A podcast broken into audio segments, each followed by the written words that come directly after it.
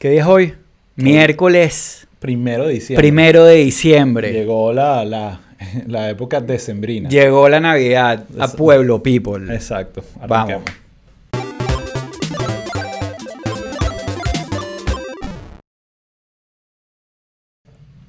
Ok. Aquí dice Mercedes que gracias por ponerle Tipex, que era una palabra que tenía tiempo que no escuchaba. Ah, y no es Tipex, es Tirro, que era otra palabra Sí, que no escuchaba. Le pusimos tiempo. tierra. Eh, aquí está sumándose Re- Reinier. Aquí está Sí. Andrés Gómez también. No los veo torcidos, se escucha perfecto. Sí, el- Bueno, eh, Raúl sí. está con un tema ahí. Estoy un poco. El que está torcido creo que es él. Lo que quiere es hablar de aborto y aborto todo, todo el día diciendo nada. El tema principal es el aborto. la Navidad y el aborto Exacto, challenge. súper súper emocionante el tema. Es algo que hace que todo el mundo quiera eh, eh, emocionarse con la, Pero con la época navideña. tenemos una agenda bien cargada hoy. Pero antes de la agenda, Ajá. rápidamente recordarles que se suscriban a YouTube. Ajá. Lo- Se suscriben y ahí les sale la campanita, le dan a la campanita y ahí eh, les va a avisar cada vez que tengamos algo. Sobre Spotify, ha sido bien chévere la dinámica hoy porque, bueno, como saben, la mayoría de ustedes, o por lo menos los que usan Spotify, hoy salió el, el rap, el Spotify Rap del año. Ajá, sí. ¿Sabes? Que te dice que si la música que oyes, este, los podcasts que has escuchado y todo lo demás. El mío devela algo traumático. No, el mío también, por supuesto, que es que me tienen secuestrado el, Tus el- hijas. el Spotify. Lo mío también. Sí, lo Sí, puse en como- Twitter para que lo vean Como y se que, diviertan. como que tres de las cinco canciones, no sé cuántas te dicen, son canciones que... No, las mías cinco. Las bueno, cinco. no, cuatro. Eh, eh, dejé para que adivinen cuál es la mía, pero la primera canción que me sale es Wannabe. Ok. Y después son tres canciones así seguidas de plays de, de, de Broadway. No, mentira. Y una que es de High School Musical, The Musical, The Series. Ujú. ¿Sabes que eso existe? Sí. O sea, es una serie de High School Musical que se, ca- se trata De la serie. de, de un play de High School Musical que están haciendo en High School Musical. Ok. Entonces, un Inception Meta, ahí fumado, me- sí. Super meta. Este, y la otra es la de Call Me Maybe, de, eh, de la niña esta. Sí. Eh, pero bueno, reveló eso mismo que reveló Sí, el tuyo. el pues. mío también fue sorprendente. No me acuerdo las canciones, pero, Sí. pero mm, Gusto tiene seis, entonces todavía Exacto. en esa faceta de- exacto. de, ya, canciones claro, locas. Por supuesto. Jason Derulo es uno que Ah, vi por no, ahí. sí. No, nosotros estamos full on Broadway. Ok. Eh, y bueno, pero a lo que iba con eso, eh, mucha gente nos ha saludado en las redes sociales diciendo como que, oye, salieron el top 5 y todo lo demás. Y si tú ves el rap de Pueblo People interno de, de creators, de podcasters, eh, chamo, dice que 100 personas tienen a Pueblo People como el podcast que más han oído. Coño, qué bien. qué bien. Entonces... Gracias. Finísimo. Claro, nos oyen bastante. 105, pero, pero 100 son devotos. Bueno, pero eso es importante. Pero, la, pero dinámica es chévere, pues, porque uno dice, bueno, no importa cuánta gente oiga, pero cuando uno empieza a ver la cosa por ahí, dice como que, mira, ahí está el queso en la tostada. Eh, entonces, bueno, eh, eso justamente para recordarles que suscríbanse a Pueblo People en Spotify. Exactamente. Eh, Apple Podcast es menos simpático, probablemente, pero a la plataforma que tengan. O sea, al pero, final la pero, es una buena, pero es una buena plataforma que además les permite ponernos comentarios y cinco estrellitas. Eh, y bueno, pasen por ahí. Eh, yo también lo oigo en Apple Podcast a veces eh, y, y funciona chévere también. Bueno, mm, acuérdense que estamos en redes sociales, Twitter, arroba pueblo underscore people y Instagram, arroba pueblo people, que es el mejor sitio para ponerse en contacto con nosotros y escribir, ¿sabes? Mandarnos mensajes. No somos muy activos por, bueno, a, a veces nos activamos, eh, está más o menos andando en las redes, pero es el mejor sitio para comunicarse con nosotros. Y la red más importante de todas es Patreon. Hoy es primero de diciembre. La y es el fecha perfecta. mejor día del mes para suscribirse. Sí. Así que, Sí. obviamente, los que ya están suscritos no tienen que volverlo a hacer, pero sí le pueden recomendar a gente, regalarlo de Navidad. Eh, Tú puedes regalar Patreon así, eh, tiene que. Oye, pues, yo creo que sí. The Atlantic lo tiene, hoy lo vi. Sí, sí, voy voy a averiguar cómo es la cosa, pero ¿qué, qué mejor regalo en Navidad que el regalo de pueblo? Del people? regalo del pueblo. ¿Ah? Sí, pero Eh, bueno, sin duda sí. la fecha es buena. eh, y bueno, Tenemos- estamos haciendo muchos episodios para Claro, Patreon. y, y lo bueno es que quien entre ahí o sea, nosotros estamos haciendo un episodio eh, especial para Patreon semanal. Estamos pensando otras cosas que podemos agregarle al Patreon. Eh, pero ya, si tú entras hoy, tienes ocho episodios que no has visto de cosas, ¿sabes? Sí, son temas ligeros, Sí. como armas en Estados Unidos. Exacto, las armas de Estados Y Unidos. ese tipo de cosas. El- el, Chapel, que casi nos entramos a golpes, menos mal fue por, por remoto. Pero también nos hemos puesto a experimentar, Eh, hacemos un tasting de cervezas mayameras hablando de Chapel. El- y hablamos de las elecciones 2021 un poquito, lo que pasó hace, hace poco. Sí. Eh, hicimos un Howard Stern Pueblo Person. Hay varias cositas por ahí. Sí, hay varias cosas ahí que, divertidas. que valen la pena. Y vi unos buenos comentarios en el episodio de, de Howard Stern ahí en el Patreon. Sí, vale.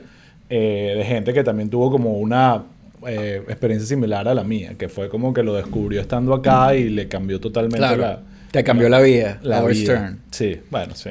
Sí, está Sí, bien. sí, Pero bueno, bien. lo que sí les va a cambiar la vida es el Patreon de Pueblo People. Ok. bueno, mira. Publicidad. eh, vamos a hablar de varias vainas. Te, te Dale, cuento, eh, te cuento por vamos a hablar, eh, exacto, la agenda. Exacto. Primero, eh, un- uno de los temas que vamos a hablar es lo de Chris Cuomo, el, el ancla de CNN que lo acaban de suspender Tú- indefinidamente. Tú pudieras hacer el, el Patreon, el, el, el episodio solo de esto. Solo de esto primero porque los que siguen a Pueblo People saben aquí y deben admitir que hemos estado hablando del tema y mencionándolo como algo que podía pasar y que debía pasar. Eh, entonces, bueno, vamos a hablar de eso. Por supuesto, eh, vamos a hablar de la noticia de Jack Dorsey renunciando a Twitter. Creo que es importante. Es interesante. Yo personalmente soy, me, soy tuitero más que... Ya he, he dejado de tuitear también.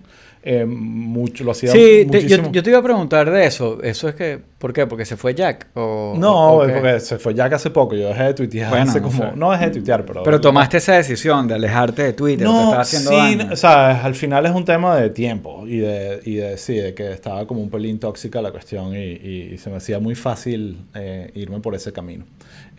Sí. Entonces, no sé, pero le, le he perdido, creo que es un tema de tiempo, sinceramente. La- Claro. yo siempre he hecho vaina que cuando veo a gente tu- tuiteando en exceso es como que "Hostia, necesito un poquito más de trabajo en la vida. Claro, claro, de que vive. Ah, exacto, exacto. sí, sí, sí. Eh, a menos de que viva de tuitear, que también es una posibilidad. Eh, pero bueno, vamos a hablar de ese tema. Trabajas en un laboratorio. de- Eh, vamos a hablar fake de, la noticia que anda rodando por ahí de Trump mintiendo descaradamente de cuando le dio COVID. No sé si viste. Wow. Eso sí, realmente debería brutal. ser mucho más controversial de lo que probablemente sea. Pero es Trump. Es Trump y ni siquiera, ni siquiera eh, ahorita lo hablamos, no vamos, estamos hablando de la agenda. También de la pelea entre Laura Boebert y Ilan Omar, no sé si has Sí. visto, la, es como que entre, como dicen, en Guatemala y Guatepeor, o sea, Sí, ahí sí. no hay nadie Claro, que tenga pero- razón. pero bueno, Sí, sin, duda hay, Sí. eh, sin duda, pero sí, pero no, es un tema difícil, ninguna, creo que ahí nadie gana. Y por supuesto de, O sea, na- nadie gana porque las odiamos a las dos. Pero No, y, y- y también señala un poco la, En fin, estamos hablando de la agenda, vamos a Exacto. dejarlo para el momento. Y por supuesto, el tema eh, importante es, tenemos dos temas importantes, creo. esa, esa- tenemos dos temas importantes. Omicron, que es como el... eh, o sea, quiero parte, en parte quiero hablar del tema de la selección de nombres, porque pareciera que, que lo están eligiendo No, no. escritores de no, Hollywood. y no, para nada. No, eso te lo respondo ya mismo. No, no, yo sé, yo sé lo que es, pero definitivamente han podido elegir un nombre menos que parezca un villano de una película. Claro, pero es que es la que venía. No, estás equivocado. ¿No? Vamos a hablar de eso. no es la que venía. Saltaron dos porque, por temas Ah. políticos. Ah, bueno, pero no jodas. Te la tengo guardada, Sí. pero X, Yo sí tengo otra discusión sobre el nombre, pero es un poco más tonta. Exacto. Ajá. Y bueno, Eh, y por supuesto el tema que todos están esperando, el tema especial para hablar en las navidades y ponernos a todos en, en holgorio. Sí. que es el tema del aborto y, a- es- Y lo que está pasando en la Corte lo que está Suprema. pasando en la Corte Suprema. Hoy hubo un poco de información y ya de, de qué es lo que podría pasar. ¿Para dónde y va la cosa? ¿Para dónde va la cosa? Y quiero que tú me expliques. Bueno, eh, más y yo me ponga todo Sí. moralista y después me voy a poner intenso y, y me voy a poner a discutir Sí, contigo. yo ¿Te lo he dicho varias veces, este es un tema que da para muchísimo, pero bueno, vamos a tratar de hacer un comprimido ahí de, de lo que está pasando. Pero bueno, antes de arrancar, quiero preguntarte lo Bueno, más importante de todo. Sí, yo te iba a, a- a hacer un comentario antes de arrancar, pero... No, hazlo, hazlo. Arranca. ¿Quieres arrancar ya con un tema o, o- o podemos hacer un breve espacio de recomendaciones? Yo sé que este episodio va a ser súper largo, ya tenemos Sí. como 15 minutos hablando sin decir nada. Sin decir nada. Eh, mm, ok, una recomendación rápida. sí. ¿A ti te gustan los Beatles? Eh, no. Ah, ¿Te gustaron en Ah, algún momento eh, de tu vida? ya, déjame repetir. No tengo ningún rápido, problema. No, es que no soy fan. No, o sea, Claro, pero- escucho las canciones Ah. y tal. Claro, ok, vamos a hacer clichés y ser fan de los Beatles. ¿Cómo? No es cliché, chamo. Bueno, te voy a decir algo. Mi teoría sobre los Beatles. Todo el mundo en algún momento de su vida es fan de los Beatles. Ok. Si tú no lo has sido, Esto- Probablemente este es lo el vas a comentario más clasista que he escuchado pero en mi vida. no, no, no. Eh, o por- no en mi vida. no, no es clasista, porque es clasista. Porque, porque lo- A mí no me gustaban, de chamo yo los odiaba. Sí, sí, no, está bien. Y, y- Y hoy- y yo nunca los odié, nunca los odié. No, yo sí los odiaba. Yo decía que los Beach Boys eran mucho mejor. Pero a mí siempre, yo siempre tengo ese como que comentario polémico que yo soy mucho más Elvis que el Beatles. Sí, sí, yo me tengo que poner, pegar. pero, pero, what? Bueno, es que hay un debate, no un debate, sino ¿Cuál como una debate? conversación. No hay ningún debate, pero hay una conversación como que tú eres más the British Movement o the American Movement. Johnny Cash y, y- y yo me conecto más con el movimiento americano en ese momento. Lo que pasa es que yo Claro, soy pero- muy generacional. Yo Pero- realmente pero escucho las vainas que viví cuando era joven. Claro, pero los Beatles son burda de gringos. O por lo menos al principio. Después mutaron a otra cosa, pero... Sí. O sea, era- Mm, ¿En qué sentido era muro de gringos? Eh, las sí. canciones que tocaban, chamo. Sí, pero, pero el- en verdad eran Y, eh, super British. eh, y No, bien, tardaron no, en llegar a Estados Unidos. canciones americanas. O sea, eran, eran, gring- eran gringos gringos. O sea, y justamente no llevaron sabía, el rock No soy a- experto en los Beatles. Bueno, eh, X. No importa. Eh, o sea, yo, bueno, esto yo puedo hacer un episodio completo, eh, pero no lo voy a hacer porque, porque bueno, es- esperaba que... Corn. Sí. Ok. Eh, pero mira, ve, a ti que te gusta la música, El documental. eh, está arrechísimo. Lo quiero ver. Me muero por verlo. Los carajos tenían 60 horas de footage que nunca había salido de, de lo que fue la grabación de Let It Be. Y Peter Jackson editó 6 horas para hacer un documental que está arrechísimo. 6 horas no. Lo nueve. quiero ver. Lo quiero ver. 9 horas. Eh, es largo. eh, no es eh, una vaina ligerita de ver. Porque si te gusta más o menos, estás todo el tiempo retrocediendo y volviendo a pillar y, y pillando las dinámicas entre ellos, que es lo que todo el mundo está cazando todo el tiempo. Pero está buenísimo y revela muchísimas cosas de la banda, pero también te das cuenta porque los carajos eran lo que eran, pues. Eh, pero bueno, nada, no voy a extenderme en esto porque... Good, good, good. Pero recomendado. Ajá. Eh, ¿Tú tienes una recomendación o arrancamos una vez? No, te iba a preguntar, eh, aquí veo, es que estoy viendo tantos comentarios que no, no puedo seguir las dos cosas al mismo tiempo. Eh, pero, no, que te iba a preguntar, ¿cómo te fue en Black Friday? ¿Te volviste loco y gastaste todo tu dinero?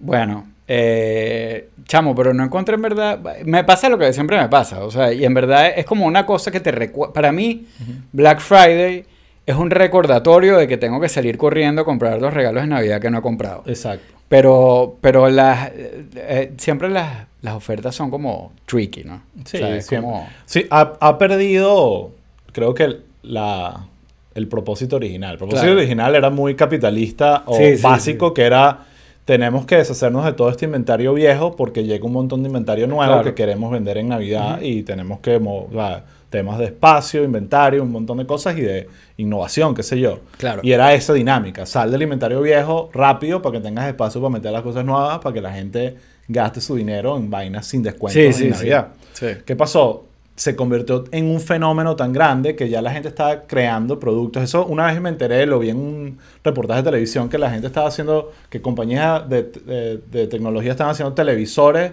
especiales Especial para Black Friday. Que son una mierda. Que son una mierda, sin entradas, en vez de cinco entradas USB tienen dos. Sí, y sí. Un montón de cositas que le quitan que pareciera que no, hasta que no puedes conectar un PlayStation. Claro. Una vaina así. Entonces ahí me di cuenta, esto ya perdió sentido. sí. Sí hay ciertas cosas que, si las casas y las... Claro, pero Yo creo que lo importante, y me funcionó, voy a contar mi experiencia en este Black Friday, es que digas que, o sea, si estás buscando algo para ti, ¿qué necesito? Y lo, y lo vayas y busques y capaz consigues alguna oferta Bueno, y así capaz lo hice no. yo. Yo por lo menos este Sí. año dije, estaba pensando, ¿qué necesito? En verdad, lo único que necesitaba, de verdad sí que quería, era una buena chaqueta de invierno, porque me voy de vacaciones ahorita en, en diciembre a un lugar donde va a ser bastante frío, por lo menos eso espero yo. Entonces, eh, ¿qué, qué me pasa? Que eso es la última cosa que me, que me, me atrevo a comprar en internet.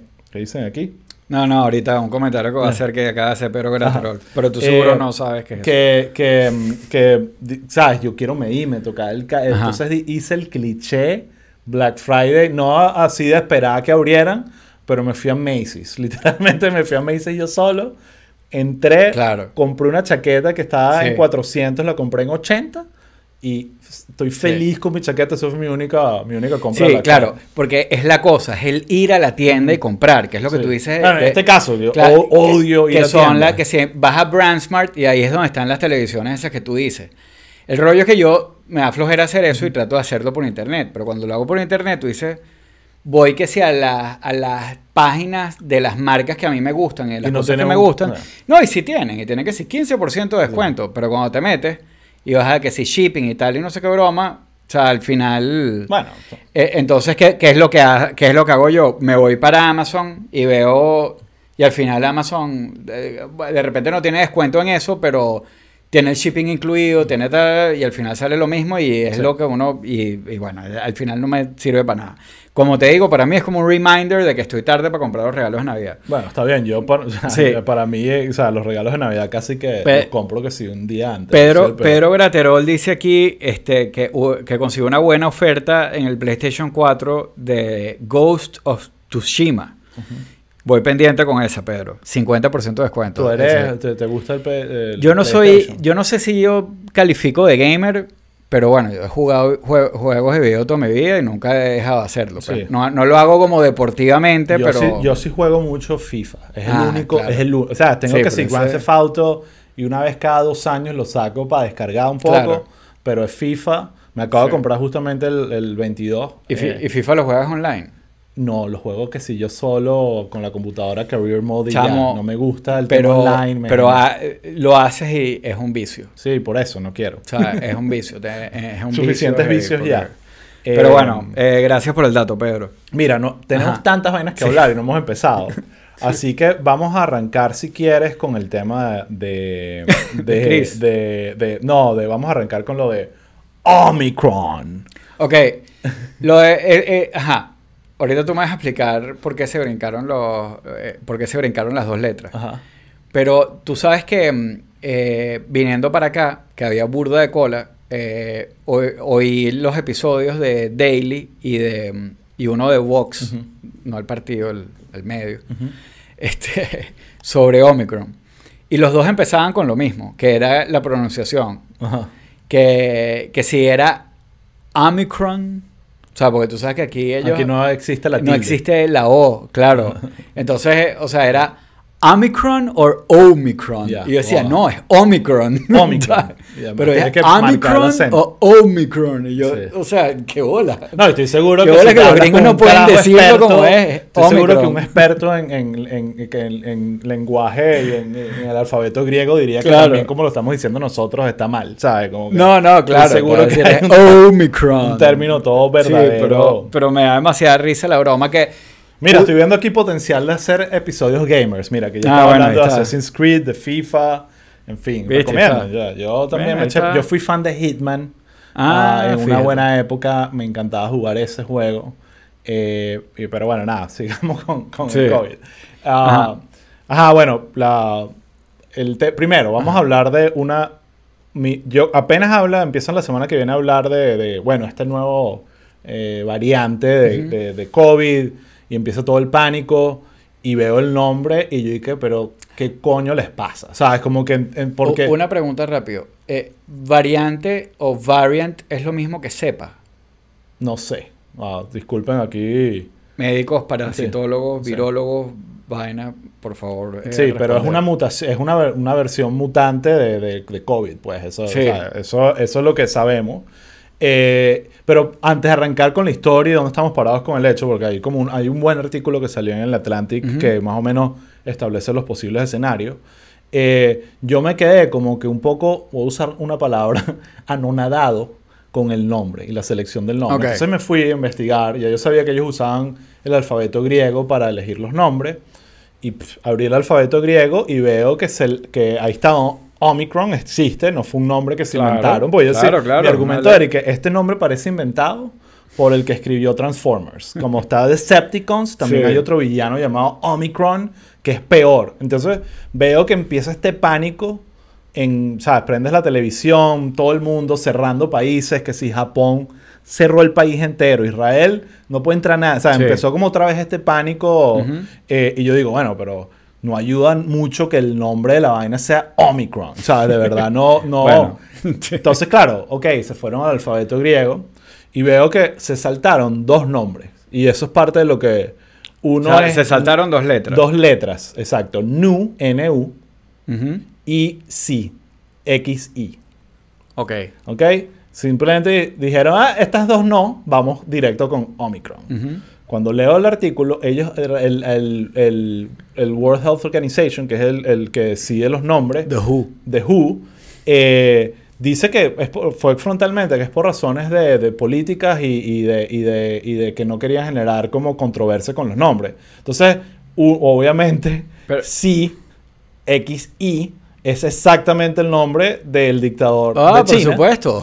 Y es como que ya va, ¿dónde se generó COVID? Es como que entiendo, sinceramente Sí. entiendo que no lo he llamado así. Imagínate, ese hubiese sido el nombre de la variante que hubiese hecho los republicanos con esa. Y No, no, y mucha gente en el mundo, o sea, no solo los republicanos. Entonces, eso me pareció interesante. Y el de new es porque se, se- se con- es un término que se utiliza mucho para nuevo y que, y que Ok. pensaban que iba a generar confusión. Igual también vi otros nombres ahí que dije, ah, este Foxtrot, había otros nombres que creo que le hubiesen podido quedar un poco más, menos, no sé, a mí, yo sí creo que el nombre tiene un elemento de, de pánico en el, de repente yo estoy exagerando, pero de repente Sí. fue que Decepticons también está inspirado en el calendario griego y me fui por ahí.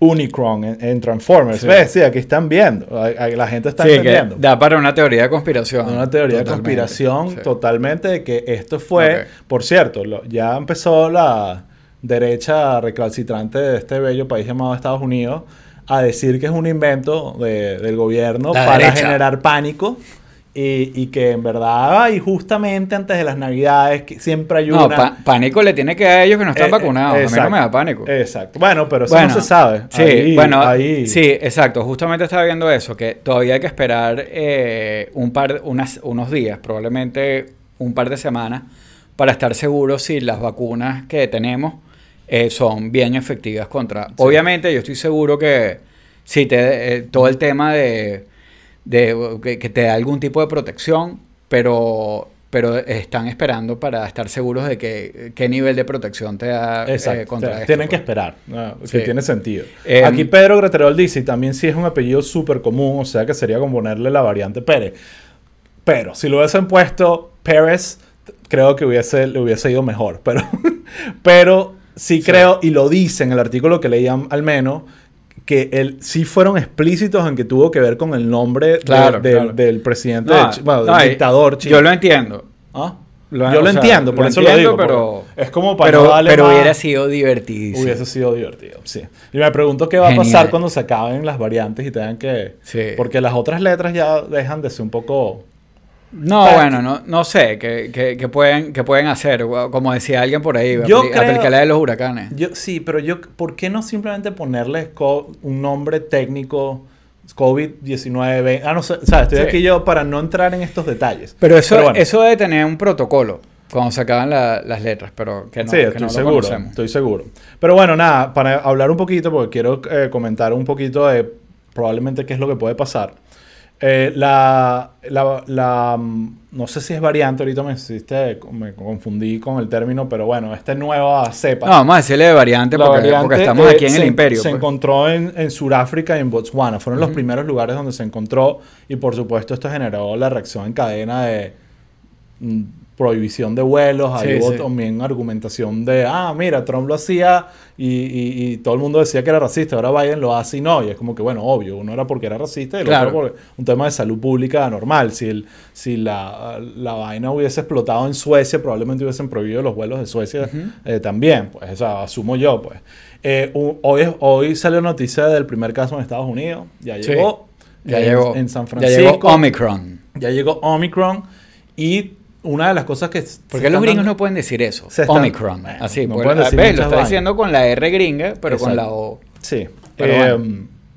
Llegó a California eh, y fue alguien que había viajado a Sudáfrica y proba- ya se Sí. recuperó, no, fue súper leve y las personas a su alrededor ninguna tiene. Entonces hay como una posible sensación de que pareciera que esto... Y esos son los Sí, lo que otro, hablan. lo, lo otro también que, que he estado leyendo es que eh, también eh, en lo que se detectó la nueva variante, eh, los surafricanos fueron súper efectivos en comunicarlo y en... eh, y entonces- ellos después se quejaron, mira, Sí. comunicamos y, y nos cerraron todos los vuelos. Exacto. Es como que es esto. O sea, hay, Sí, sí. hay todo un debate si realmente estos No, y, y- y hay todo un debate también porque, porque, mm, o sea, yo he leído también gente que dice como que, mira, los travel bans, eh, en verdad, o sea, ya nosotros tenemos como dos años en esto. Ya sabemos qué es lo efectivo y qué no es efectivo. Lo de los travel bans no son tan efectivos, lo que es efectivo es máscara, vacunación, social distancing y todas las reglas que nosotros Sí. conocemos y que... Sí. Y que, que- Sí, yo creo que hay una gran ansiedad de, obviamente, pensar de que ya estábamos saliendo de esta vaina y de repente, ok, pareciera que esto puede. Entonces, como que todos estos países han visto el impacto en sus economías, en, Claro. en todo, entonces están como mejor prevenir que lamentar. Sí, no, Pero- obviamente. Obviamente pero- que, que- que no es, no es eh, flojito. Ah, Pero, pero bueno. Bueno, lo que iba a decir para ir saltando otros temas, porque No, pero rapidito, hablar. hay como dos cosas de COVID relacionadas. pues. Bueno, lo de Trump. Bueno, exacto, no, pero ya, Claro. ya- deja- vamos a llegar para allá. Pero quería recomendar un artículo que salió en The Atlantic que se llama Omicron's Best and Worst Case Scenarios, que lo escribió Rachel Good. Ajá. ¿ok? Entonces, eh, lo pueden leer en The Atlantic eh, si están suscritos. eh, y si no, pueden llamar a Raúl a que se los lea. Sí. No, y si no tienen, si no lo han gastado sus artículos, porque creo que tienes como 10 al mes para leer. Exacto. Pero básicamente ella explica que hay tres factores claves para entender el, potencial de un virus. Entonces, el primero es transmisibilidad, que es básicamente qué tan rápido se puede transmitir de una persona a otra, ¿sabes? Que hay unos que básicamente tienes que, o sea, hacer- darle un beso en la boca a alguien y otros Sí. que eh, en un cuarto se, ¿sabes? Sí, Como que- exacto. entonces, eso es importantísimo para entender qué tan rápido se puede esparcir. Ajá. Pero eso no quiere decir que el virus sea letal. ¿sabes? Puede Claro. pasar que, que no lo sea. El, el segundo elemento es la capacidad de afectar el sistema inmunológico. Entonces eso es la capacidad de básicamente engañar o ganarle al sistema inmunológico para entrar en tu cuerpo y hacer el daño que, que- que busca, ¿no? Entonces eso también está, no está asociado a transmisibilidad, es otro factor aparte. Y después está lo que llaman eh, eh, la virulencia del, del virus, que no es viralidad, que eso es más la transmisibilidad, sino la capacidad del virus de hacer daño, que es básicamente mortalidad. ¿Sabes? ¿Qué tanto mata gente? Una vez te llega por la transmisibilidad, Ajá. una vez logra ganarle a tu sistema inmune, una vez ya está allá adentro, ¿qué tanto daño te puede hacer? Entonces, obviamente, si un virus tiene esas tres características, es el apocalipsis zombie. ¿Sabes? Claro. Y eso es un escenario, ¿sabes? Sí. No pareciera. Sí. No zombie. No, eh, exacto, Sí, pero, no. pero heavy. Una de las cosas que siempre he advertido que aquí todas estas cosas son pequeñas cosas que pudiesen ser mucho peor si todos estos planetas del mal se Sí. alinean, ¿no?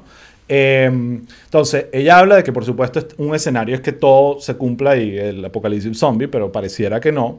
Pero otro escenario que pareciera ser el, uno de los más posibles es que sea alto en transmisibilidad, es decir, que se le pega a todo el mundo y que corra con, con muchísimo, pero que, que no tenga el potencial de hacer daño o de, o- o de afectar el sistema inmune. Entonces dicen que incluso hay un escenario donde esto puede ser una buena noticia, porque al final cuando hay varias variantes del Ajá. virus, por lo menos ahorita está Delta, ahorita está... Ah, creo que ya entiendo para dónde Ok, va. Cuando hay dos variantes, la que gana suele ser la que es más transmisible. Claro. Entonces es posible que la que menos hace daño a la larga y menos hospitalización o tasa de mortalidad genera, se convierta en el... En el Exacto, mainstream. si la que más se propaga La es, que la más- que, es la que tiene menos... Exactamente. eh, claro, entonces, es- Entonces- es, es técnicamente una buena noticia que vas a tener que seguir poniéndote boosters y vainas por el estilo, pero vas a estar más tranquilo. Exactamente. Bueno, Claro. y, y- y ni siquiera, porque si ni siquiera se... O sea, realmente, y ahí te lo comentan, ¿por qué uno se pone una vacuna?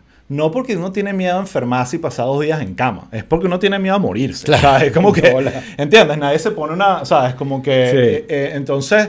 Al final también las vacunas están muy determinadas de qué tanto daño hace Sí. el virus. Si el virus no hace daño, es como que, mira, vete a tu casa, Claro, tómate claro. una sopa de pollo y bájale De dos acuerdo, un rato, ¿ok? de acuerdo. Entonces creo, lo, más bien, el contraargumento es, eh, la variante Delta, dicen que podría ser, eh, como que el argumento en contra es como, mira, una posibilidad es que esta variante Omicron eh, sea la que es y es perfecto, pero puede haber un escenario donde la Delta realmente es la que tú quieres, Ajá. porque es la que, la que realmente tú puedes eh, tener una vacuna para ella y controlar la transmisibilidad mejor. Claro. Entonces tú, tú de alguna forma quieres eso porque existe una vacuna, la gente Claro. crea inmunidad, la otra no, y de repente va a llegar un virus mutante más grande Sí. y nos va a agarrar Y todos con en la que es la bajadita. Delta, pues. Porque va a bajar si, es, si, la, si la Omicron no es tan mortal o resulta ser cualquier vaina, obviamente la- las tasas de vacunación van Claro. a bajar y tal. Sí. Y el otro punto es que si, te da, si eso es así,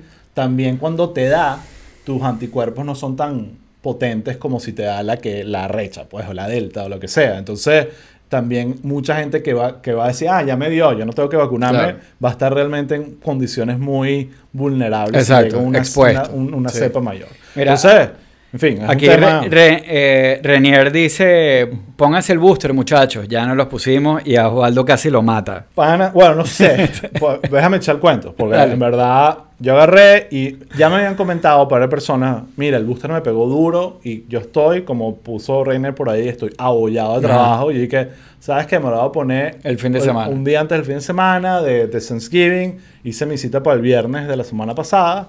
Eh, y me puse mi booster, todo perfecto.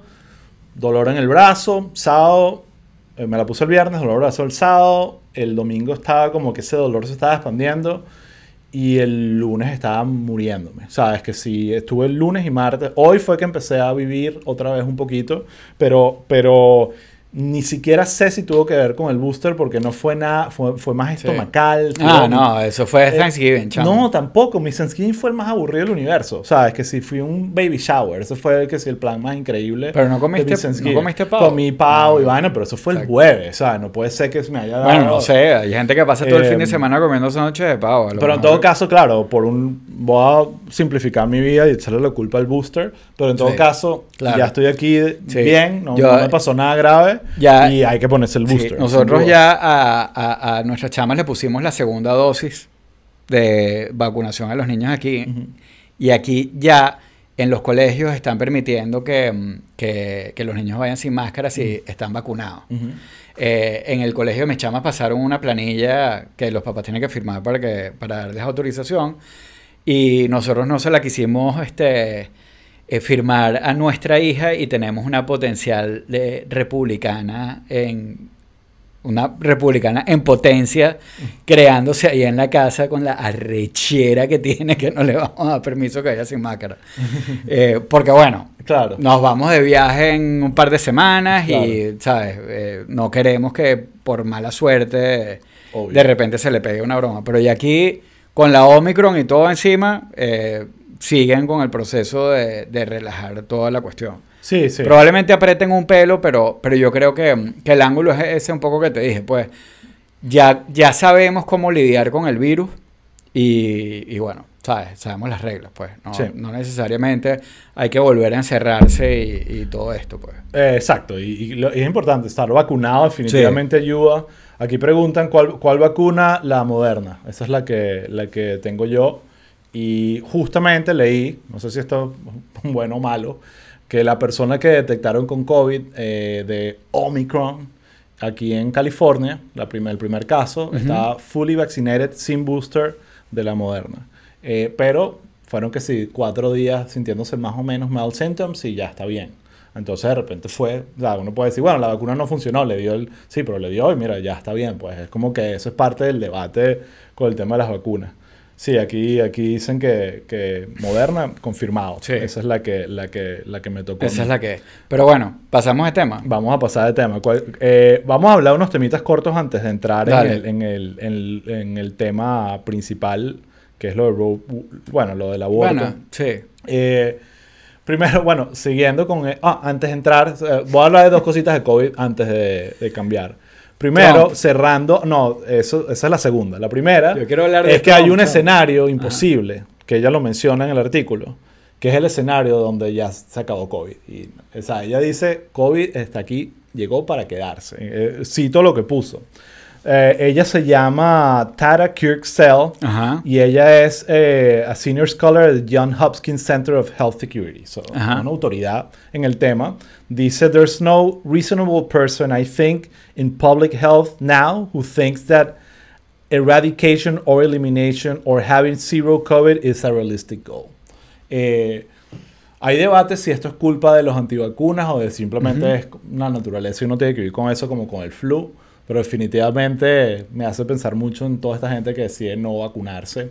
Otro dato interesante que leí, por cada seis boosters en Estados Unidos es una vacuna, una primera vacuna en Sudáfrica y en África. Ok. Es como, eso te Wow. habla también del desbalance que hay, del hoarding que hay en Sí, el primer sí. mundo Bueno, hoarding no, o sea, es prioridad nosotros, como el concepto del avión y la máscara, o sea, cada la máscara tú primero, después ayuda a la gente, pero por otro lado salió Biden diciendo, somos el país número uno, y número dos, y número tres, y número diez Sí. en regalar vacunas Exacto, mandando vacunas. Así que también hay un tema ahí de, eh, de escuchar ambos lados.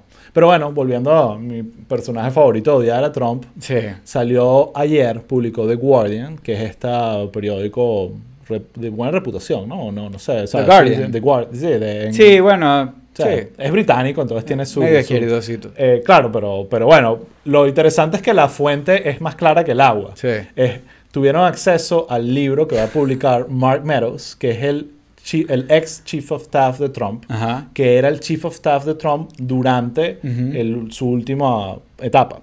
Eh, y en ese libro, escrito por él, publicado por él, sale y confiesa que a Trump le dio COVID y le dijeron que tenía COVID tres días, Tres días antes antes, del del primer debate del, con- del debate con Biden. Sí.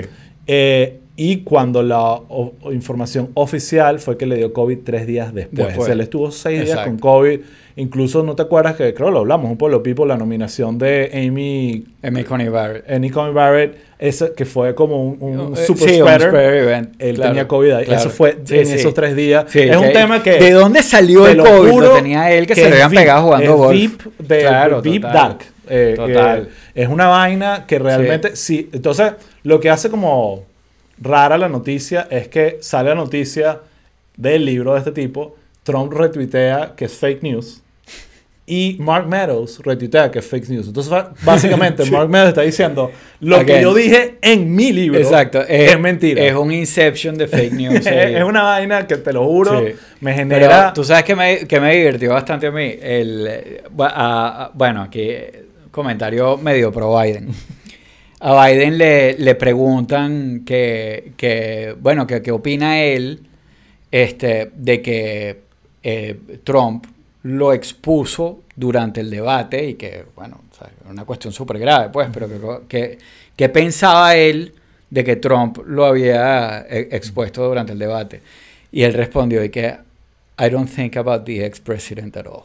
Sí. O sea, fue como el meme ese de, Sí, sí. de Don Draper de, de, mira, que, ¿sabes? Que I don't think about you at all, ¿sabes? Tal cual. Bueno, Este, eh, pero sin duda, pero yo claro, me dio risa. es predecible. Hay un argumento que dice que el tema, de- el problema de que no entendemos los que nos parece esto como lo más asombroso y, y- y controversial y- y absurdo, es que ellos lo ven, Trump y Meadows, es que ellos no creen en el virus, en verdad. Entonces ellos están como que, ah, esto no importa. No, pero tú crees que, o sea, ya va. Si tú crees, Ya, si te da no. COVID y tú me sabes mierda, yo voy a estar, eh, porque hoy decían, no fue solo el debate, es lo, es lo que hace noticias, pero Trump estuvo con gente eh, de la tercera edad, Claro. mujeres embarazadas. Pero es que les tipo- da bola, ¿no? Por eso, no, no esos- significa que no crean el virus. Bueno, entonces, eh, es sociópata. Claro, pero no- no es. Sí, sí, Claro sí, también. Yo creo que se puede ser sociópata. pero no es que él no crea. A Trump le dio el virus y le dio duro. Pero- pero- él sabe. Bueno, ¿Entiendes? Lo que pasa es que le sabe a bola. Sí, no le no importa nada, chamo. Bueno, pero le dio después de que ese momento, ¿sabes? No, Esa- no, claro, claro, pero, pero bueno, todavía y después de la forma como él actuó y todo lo demás, eso es que no le importaba. Aquí Julio dice una vaina, ¿sabes? Que a Trump le van a poner los ganchos. Yo creo que, que es cuestión de tiempo ya.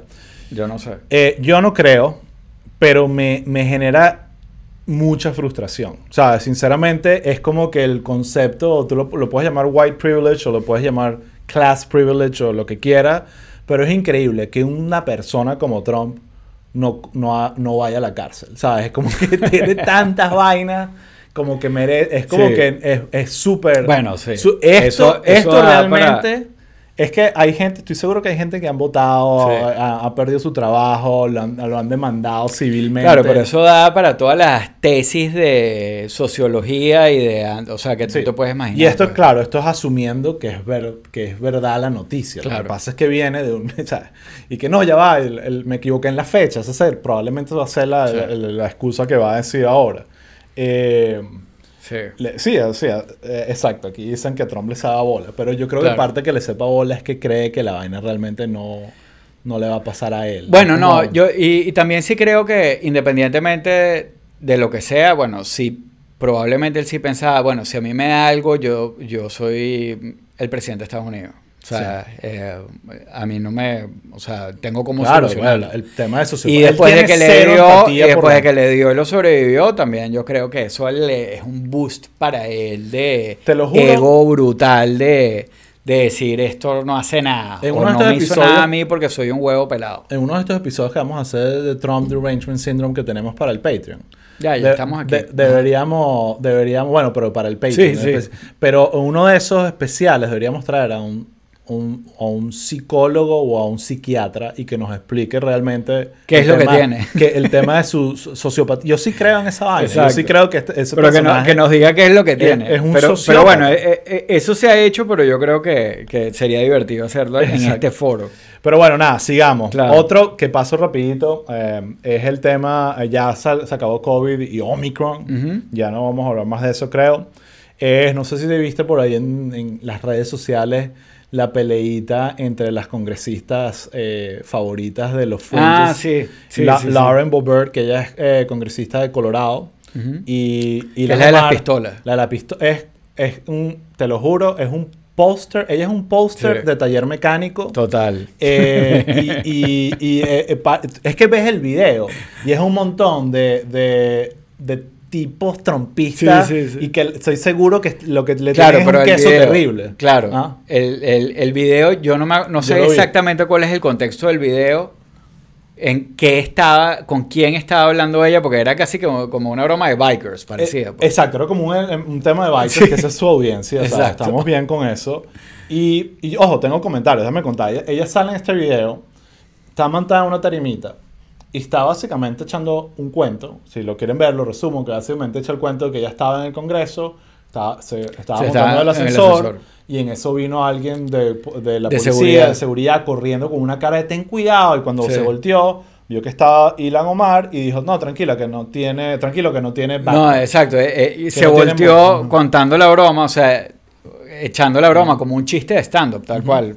Sí. De, de mal gusto, pero. Bueno, pero allá voy, porque esa es mi parte, no, no, Claro, no pero- voy a defenderla, pero también... No, pero creo- ella, eh, ella, ella lo que dice es como que, que viene el tipo corriendo y que ella se volteó y vio a esta tipa y dijo como que, no, no hay rollo, no tiene bulto. No tiene bulto. Así exacto. como que... Como que podía tener una bomba. Exacto. Y después como le dijo algo de, del... del Suicide, eh, del Squad, algo, no fue Suicide Squad. Ah, eh, sí, no, del rag, eh, no sé, sí, algo así. Un tema también ofensivo. Sí, sí, sí, sí. eh, entonces, bueno, O el Jihad Squad. Jihad Squad, exacto. Sale esta vaina, por supuesto sale Ilan Omar y un montón de gente totalmente, cuando el video sale, pues además lo publica la cuenta, Claro. mira, o sea, de la Patriot, no sé qué vaina, mira lo que dijo esta jeva aquí increíble, ja, ja, ja, y después controversia Sí. y todo este tema. Entonces sale Bobert con toda la presión, entre comillas, porque nadie del Partido Republicano salió a un par de personas y salieron con la Sí, sí. por la cabeza, pero salió a pedir disculpas, pero obviamente casi de mentira en Twitter.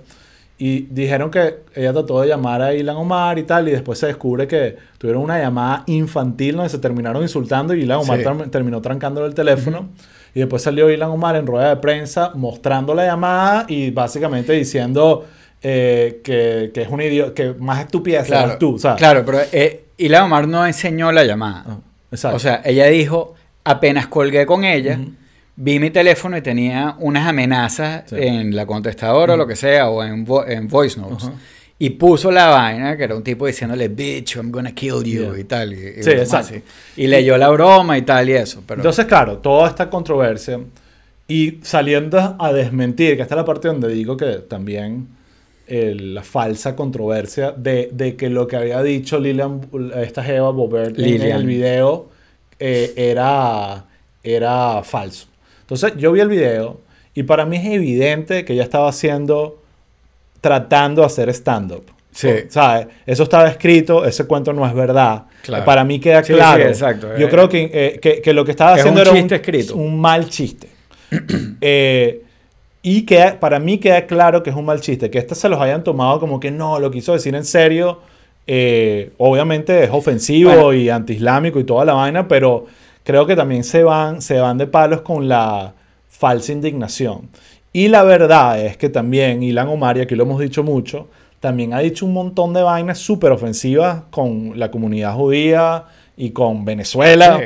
eh, y, y que no ha salido a pedir perdón, más bien. Entonces, para Claro. mí, yo no sé qué opinas tú, te vas a hablar un ratico, Dale. para mí, aquí nadie gana. Son dos idiotas, lo lamento, pero siento que ninguna de ellas dos, lamentablemente, Bobert representa un poco más lo que es el Partido Republicano hoy, de lo que Ilan Omar, para mí, representa el Partido Demócrata hoy. Claro. Eh, pero las dos son un extremo que lo que hacen es que el medio pierda sentido porque lo que estamos es hablando de la vaina.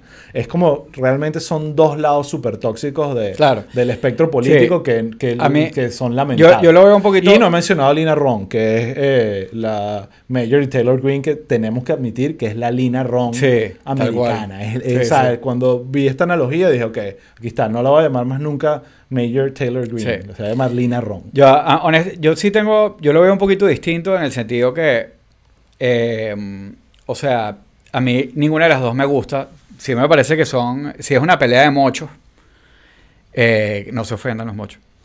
Este, definitivamente, pero yo en este caso lo veo un poco distinto porque obviamente esta se hace la víctima y todo lo demás, pero sí tiene razón, pues. O sea, el, el chiste que hizo esta tipa hoy en día es algo que está completamente fuera de lugar, menos hablando de una, de una congresista, eh, colega, este, tal, es algo, eh, es horrible, pues. El hecho que, que Ilan Omar sea una imbécil y haya dicho cosas tan horribles, eso de que el, el que a hierro mata, a hierro No, muere, no, bueno, no, mira. no, no, o sea, no estoy diciendo eso, lo que estoy diciendo es que se, le- se hace mucho más difícil eh, defenderla y salirla. No, no, lo, lo que pasa es que no quieres defenderla porque yo la odio con pasión. Y no es que. eh, Yo creo es que es más, más que defender a Omar es criticar a Bobert, ¿sabes? Es como Sí, que claro. lo que hizo está mal, pero por otro lado también es como que es una congresista, la Y le, y le estás Ella dando- representa... Y le, y le estás lanzando eso. Sí. Ahora, Bobert le salió, le salió bien. No, y no solo esto, hay una, una que lo estaba escuchando ayer en un podcast, hay una, un- toda un- una trama entre líneas que es billete.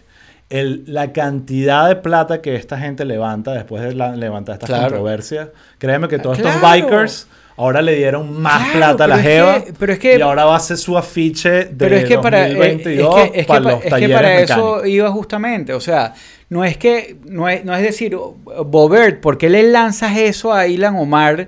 Le haces ese favor de que ella pueda ponerse como una víctima ahí poniendo un video de una tipa, de un tipo diciendo, un audio de un tipo diciéndole bitch y no sé qué broma. No, pana. O sea, ella, él lo, ella lo está haciendo justamente por eso. O sea, esto es parte del show y esto es parte de la cuestión que les trae plata a estos tipos. Sí. O sea, eh, la radicalización, chamo. O sea, es esto que lo hemos visto en todas partes. Y ella, claro, que se disculpa y todo lo demás porque al fin y al cabo son congresistas, pero era parte del plan, chamo. Exacto. Ahora, ¿qué ha pasado? ¿Cuál es la diferencia y dónde está la falsa equivalencia, a mi parecer? Que cuando Ilan Omar dijo estas cosas locas, antisemitas y eh, sobre todo ese lado, en verdad muchos del Partido Demócrata salieron y la... Claro. O sea, eso fue contundente li- y le dieron de todos Sí. lados y ella perdió fuerza, créeme, perdió influencia.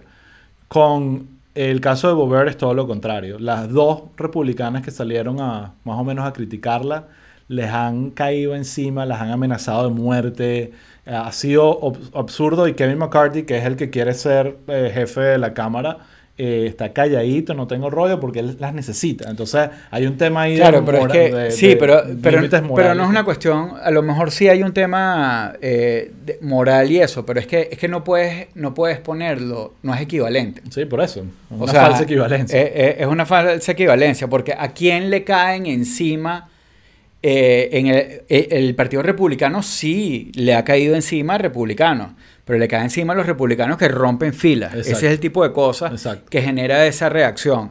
En cambio, los demócratas es distinto, y sobre todo porque, bueno, muchas veces se ha dicho que el Partido Demócrata, o sea, hay muchas cosas que no tienen sentido de que Ilhan Omar es en el mismo partido de eh. Chuck Schumer. Sí, no, no, o de John Manchin. O sea, Exacto. increíble, increíble. Exacto, O sea, de Manchin. La verdad que Eh, no tiene tal sentido. cual. Eh, Eh, ok, sigamos, pero porque hay bueno. muchos temas. Eh, Go, go, go. Go, go, go. Mira, tú sabes que yo, aunque lo, lo hablamos un pelín antes, yo soy fan de Twitter, lo sigo usando mucho para... Pero, para- pero no acabas de decir que te estás saliendo de Twitter. Bueno, pero lo que hablamos Ajá. antes, soy fan, o sea, de, de seguir y verlo, he dejado de tuitear Ok. más, pero sigo usando la herramienta como audiencia. o sea, dejaste la parte divertida y estás en la parte enferma, así que te hace sentir mal. No, no, lo, limpié mi timeline de basura. Ah, bueno, eso es importante. Eh, eso es importante, Sí. en verdad vale muchísimo la Sí. pena. Y uno siempre está y que, ¿por qué sigue esta vaina? ¿Sabes? Y, y tú sabes que da, pero a mí sí me pasa cuando voy a limpiarlo y a quitar gente, que me da como un FOMO de basura. Que digo, lo voy, voy a quitar a esta persona que antes a lo mejor no me parecía imbécil, ahora me parece imbécil. Y digo, oye, pero si lo quito, me voy a quitar, me voy a perder todas las estupideces que dice. Bueno, pero depende, Pero una- ¿cómo te curas de eso? Yo hay ciertas personas, yo, Por- yo porque eso es una enfermedad sí, también. es una enfermedad. A mí me pasa, yo hay ciertas personas que lamento que me hayan bloqueado porque disfrutaba demasiado sufrir con sus tweets y pelear con ellos, o sea, pero, pero también sinceramente me alegro que, que mi timeline ahorita es un poco más Claro. limpio. Pero en todo caso, la- lo que quería comentar era que yo siempre he sido como defensor de Twitter como red, red social cuando está el debate Twitter versus Facebook. Eso, Y, bueno, obviamente. siempre- Y- bueno, no, y- obviamente. y hay muchas mucha gente- hay- Exacto, hay mucha gente que es fan de Facebook Sí. o, o- O de Instagram. Instagram. Eh, yo siempre he sido, siento que Twitter se apoderó más de, de- del breaking news y del tema noticioso y de- es súper poderoso para los Ujú. políticos. Mira lo que pasó con Trump, ¿sabes? Tiene un valor político y, y de noticias que se conecta con las cosas que a mí me gustan. Ajá. Bueno, eh, nos enteramos esta semana que Jack Dorsey, el fundador y uno de los, que parece el creador principal de, de Twitter, renunció al cargo de CEO y está fuera de la compañía. Eh, y eh, obviamente eso Bye generó... bye, todo- Jack. Exacto, eso generó toda una controversia. eh, tuvieron incluso que suspender la, la- la- la- bolsa de valores ese día porque la vaina estaba yéndose fuera Claro. de control.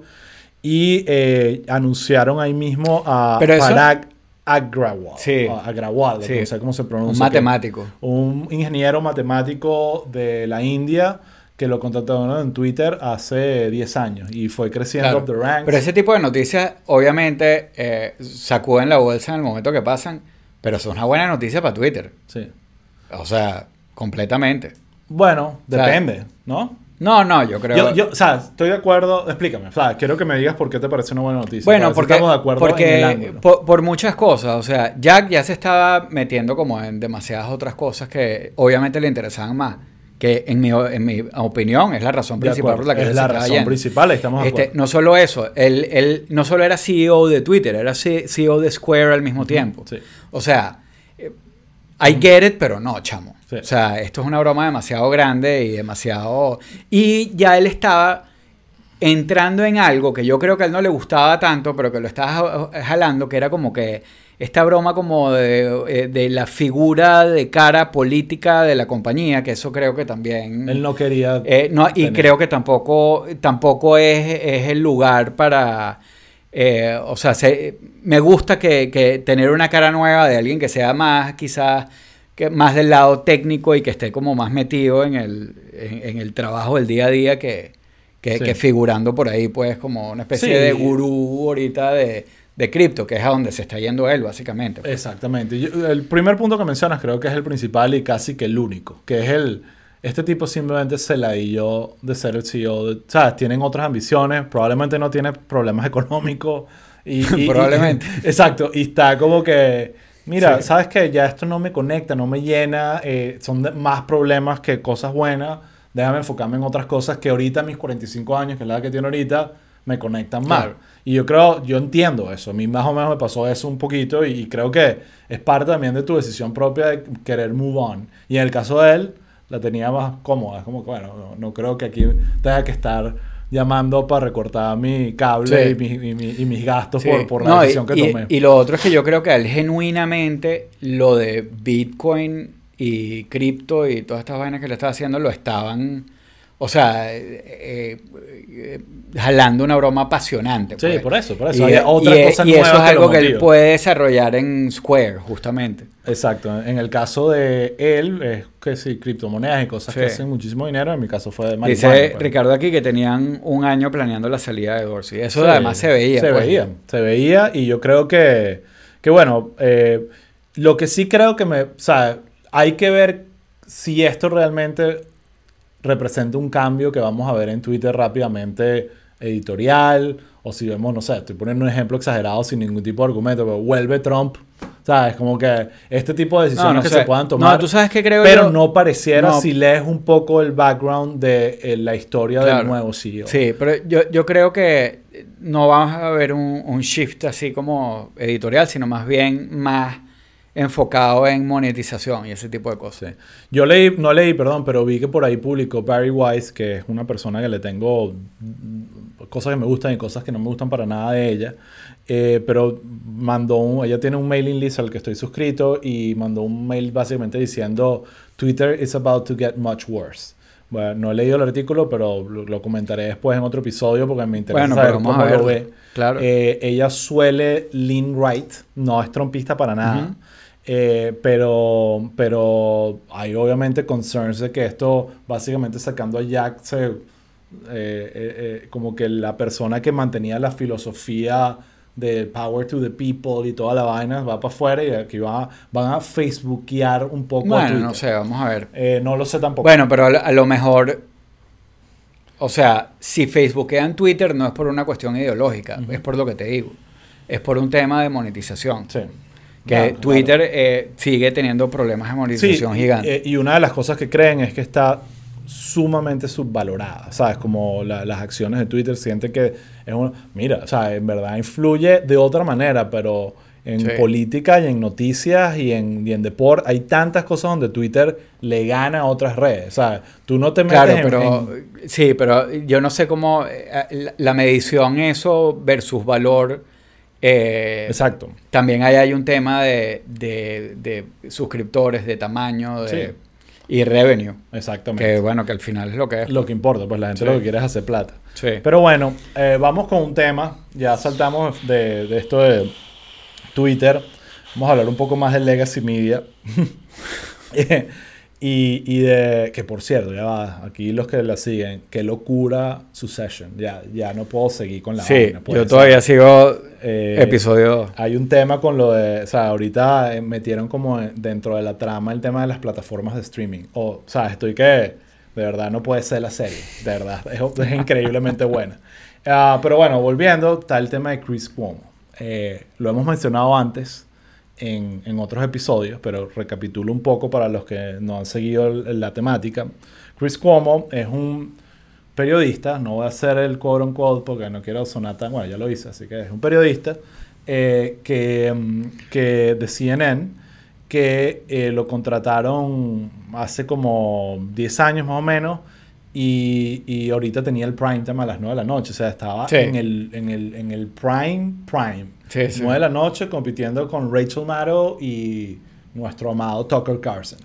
Eh, y eh, ayer CNN anunció que lo estaba suspendiendo indefinidamente. Entonces, la razón de eso es porque Chris Cuomo, eh, a los que no lo saben, es hermano de Andrew Cuomo, el ex gobernador de, eh, de Nueva York, que renunció hace poco por un escándalo sexual. Sí, varios escándalos varios sexuales. escándalos sexuales.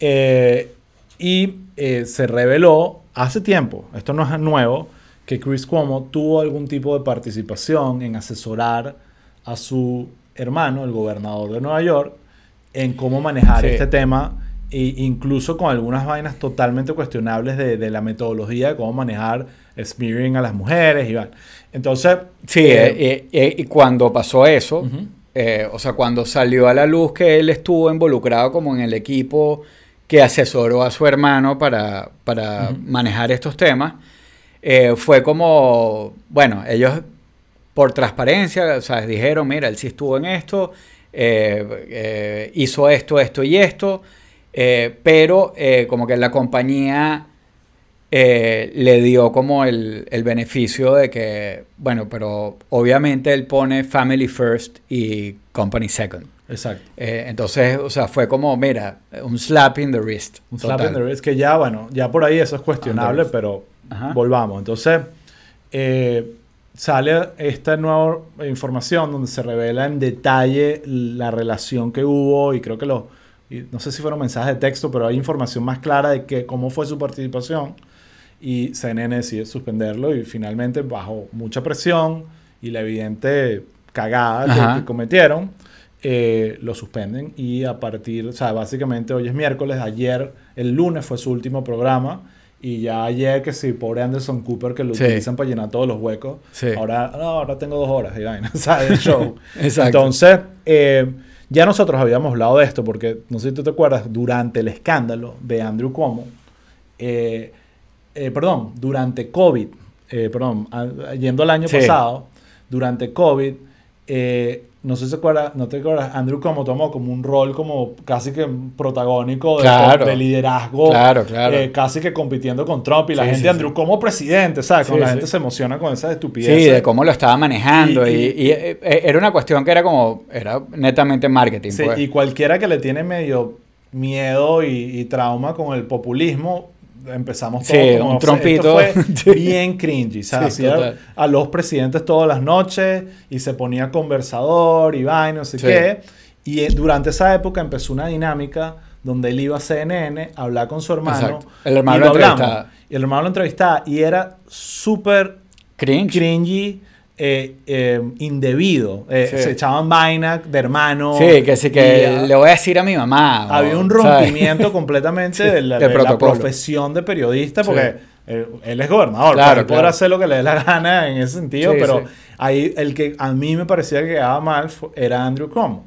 Y, y, lo decían, lo decía, que esto me parecía una porquería y le di a Andrew como unas cuantas veces entre el año pasado y esta vez, incluso con la idea de que por qué lo tienen ahí, porque además no es que tenemos como, tiene este punto débil, pero más allá de eso es el periodista más arrecho que puede tener la televisión. Claro. No lo es, realmente es no, pésimo. pero, pero es, que, es que era algo pop. O sea, era como el Cuomo Banter. O sea, estaban ellos dos ahí eh, con, la cuestión de familia y eso. Y va un poco a lo que, o sea, es un periodismo de mierda, pero es good TV. Bueno, ni siquiera. No, sí, claro que no. Yo he visto Chris Cuomo, sí, I Love New York era good TV, no, o, sea, sí, e, era de calidad, no, pero era good TV, sí. Entiendo el punto. Este, eh, Flavor Flav era, e, era una vaina de calidad, no, era good TV, sí, o sea. Sí, yo sé, pero ahí va mi punto. Yo veo a Tucker Carlson, yo veo a Sean Hannity y lo odio pero digo, es good TV, ¿sabes? Es entretenimiento, es locura, es, rating. Yo creo que CN está tratando de hacer eso y no lo logra. Dígame Don Lemon, no me, ni ojalá haya un escándalo con Don Lemon para que lo voten también, de verdad. Porque es el peor periodismo que hay, de verdad. Anderson Cooper bueno, es el único que Bueno, yo te dije, ahorita antes de entrar, te estaba diciendo que leí un tweet que me dio muchísima risa que decía como, es más, lo retuiteé en la cuenta de Pueblo People. Síganlo, arroba pueblo underscore people. Eh, eh, que decía que, y que oye, ahora que, que, CNN tiene tiempo en la noche, ¿qué tal si, ¿por qué por una hora no deciden hacer periodismo? Exacto. A ver qué pasa. Sí, sí. ¿Sabes? Hagan periodismo serio, pónganlo ahí y, oye, ya que tienes el tiempo libre ahí, y a ver qué pasa. Y yo, oye, de verdad que... De verdad. Sí. Entonces, claro. blow, pero tienen razón. En fin, eh, salió Andrew Cuomo hoy, él tiene un programa en Sirius XM, dio un statement corto diciendo, "Es- it's embarrassing, entiendo que... ¿Chris o Andrew? Eh, eh, Chris Cuomo. Ah, ok. Eh, y, y mm, es embarrassing que esto me haya pasado, pero bueno, entiendo que hayan tomado esa decisión. eh, voy a respetar el hecho de que por ahora me tengo que quedar callado mientras todo Ujú. esto sucede y no voy a decir más nada del tema. Eso fue lo que dijo básicamente. Eh, pero bueno, con, aquí hay dos temas. Por un lado, yo creo que la, lo que yo hubiese querido que pasara era que cuando. Primero, ¿sabes? Eh, que cua- cuando nunca llegara ahí. Que nunca llegara ahí. Pero ya que llegó ahí, él lo metieron primero en el morning, Sí. en, la- en el slot de la mañana. Ah, pegaba un poquito más. Sí. Y fue hace, hace dos o café. tres años. Con un cafecito y vaina, súper así New Yorker. Sí, sí. No tengo rollo. Good morning, que New hayan York. subido al prime time te habla de que Jeff Zucker, el CEO, presidente de, de CNN, eh, está lo que quiere es competir con Fox News, no quiere tener un canal de noticias. Eh, hay un artículo una- de opinión en el Washington Post, creo, donde te explican por qué Jeff Zucker tiene la culpa de todo esto y empieza con cuando Jeff Zucker lo contratan, ¿qué? Hay un episodio de Pueblo People donde explican por qué Jeff Zucker tiene la culpa de todo esto. Exacto. Jeff Zucker lo, sa- sale de, de votado de NBC, lo contratan en, C- en CNN y él viene del mundo del entretenimiento, no de las sí. noticias. Y él, obviamente, la misión es competir con Fox News, olvídate las noticias, al menos en el prime time. Claro. Y ahí es donde vienen estos cambios. Él contrata, él es el que contrata a Chris Cuomo, lo cual te deja en evidencia Sí, que hubo ahí una amistad que hizo que esto se alargara más de lo que debía. Y lo que yo creo que debió pasar era que apenas surgiera este escándalo, no debió votar. Claro. No por presión de la gente y el wokeismo y el cancel culture, porque yo también aquí lo he dicho mucho que a veces Sí. cancela a demasiada gente sin necesidad, sino por cero ética periodística. Estás hablando de un Claro. canal con un prestigio y tienes a este tipo asesorando a su hermana en un tema de acoso. Es Sí. demasiado evidente. O sea, es como que eh, es una razón perfecta para claro, votar a alguien. Claro, pero al mismo tiempo, eh, yo creo que, en verdad, poniéndome, tratando de ponerme en el zapato de los ejecutivos que toman esas decisiones, eh, yo me imagino que, o sea, sí es un poco complicado por, por, porque el momento es como conveniente. Eh, y entonces puede quedar, puede no quedar claro cuál es la razón por la que realmente la estás, lo está sacando. Y bueno, a lo mejor, obviamente, yo creo que... Bueno, lo han sacado yo creo, 100% yo todavía. creo que el canal is better off sin él y cualquier razón es buena para salir, pero sí entiendo que tú puedes decir como que, oye, me gustaría que se entendiera que nosotros no nos gustó lo que estaba haciendo y hay un tema de ética periodística y de estándar y que no lo estamos haciendo para quedar bien. Bueno, hay un tema ahí que Pero es bueno. importante, que lo leí en un par de artículos, es que hubo mucha presión interna de empleados de CNN que estaban totalmente molestos con, con cómo manejaron el tema de Chris Cuomo. Muchísimos Mm, periodistas claro. eh, que, de CNN que están ahí compartiendo pantalla con, el, con, con Chris Cuomo, básicamente diciendo en Twitter que, que no pueden creer que lo hayan dejado tanto tiempo, que están felices. Hubo, porque realmente lo que, o sea, y ahí es donde está un poco la, la, la diferencia entre Fox News y CNN. CNN tiene muchísimos periodistas profesionales y talentosos ahí. Fox News también tiene algunos, pero no la mayoría como para decir, mira, no, esto de Tucker Carlson no tiene Sí. el mínimo sentido. Aunque Sí. ha pasado reciente, ah, un par renunciaron con lo Sí. de Cal Rittenhouse. No sé si... Sí, sí, lo vi, lo vi. eh, lo- lo viste, que un par de periodistas renunciaron a. Fox News. Y eso, ahí lo que iba, que, bueno, sí, CNN es un desastre, pero Fox News siempre será Ah, peor. Eh, y, y- y bueno, pero, pero por lo menos ellos Es están pit. asumidos en su locura, pues. Sí. Entonces, nada, eh, quería comentarlo No, porque era algo bueno, que está estábamos bueno. vi- Eh, eh, es viendo venir, o sea, lo Sí. estábamos comentando. No, es, un tema bueno. A mí lo que me parece más interesante de este tema, en verdad, Chris Cuomo me da una ladilla horrible, pero ese punto que tú haces de que ¿por qué tuviste que votarlo por las razones? O sea, ¿por qué, por qué no pudo Cuando las razones sido- eran tan fáciles. Había mejores razones. Exacto. Para salir de adelante. Pero bueno, toda esta presión Sí, que ahora es cancel culture. Y es lo que tú dices. No me extrañaría que en, en un año aparezca Chris Cuomo en Fox News y vengan y lo agarren. Y no es que ahora Chris Cuomo va a ser de derecha, sino que lo van a poner ahí a como tenían a. ¿Cómo se llama? Ahorita se me olvidó el nombre, que se fue para CNNBC. Sí. eh, ahorita se me olvidó el nombre. Ese que tenían en, en Fox News que el tipo no aguantó más porque era el único demócrata. ah, sí, sí, no, Ahorita no, se me fue el no, nombre. sí. Eh, Eh, pero bueno, eh, nada, dejemos el sí. tema ligero para el final. Exacto. Ok. El tema, tema de cierre. No nos vamos a tratar de que no sea demasiado largo. Sí, por favor. Porque ya estamos reventados y bueno. este, Pero. mm, ajá, vamos a hablar del aborto Perfecto. en los Estados Unidos de América. Te quería preguntar, eh, para arrancar, ¿cuántas veces has abortado tú en tu vida? Tú como persona, tú la persona Yo, que Raúl. Stoll. Ujú. Bueno, este eh, me, me estás poniendo en the spot aquí en Pueblo People. No. Bueno, no, ninguna, Osvaldo, obviamente que no. bueno, te digo tú de Claro. tener el bebé adentro. No, pero por eso te estoy diciendo. Ok, por si acaso. Eh, yo Pues- ninguna.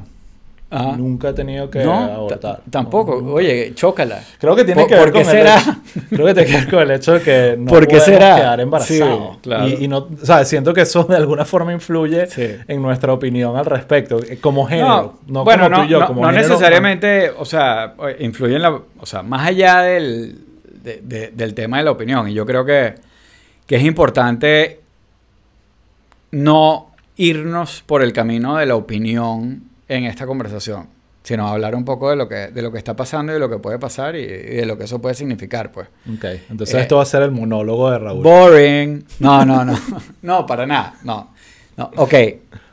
Ok. Podemos- siempre podemos opinar del aborto. Sí, Aquí, sí. ¿cuántas veces no hemos opinado del aborto? No, Ah, ya, totalmente. Eh, eh, un episodio sí o, episodio no hay uno opinando del aborto. Así que, por supuesto, Osvaldo, puedes opinar del aborto. Porque no, te...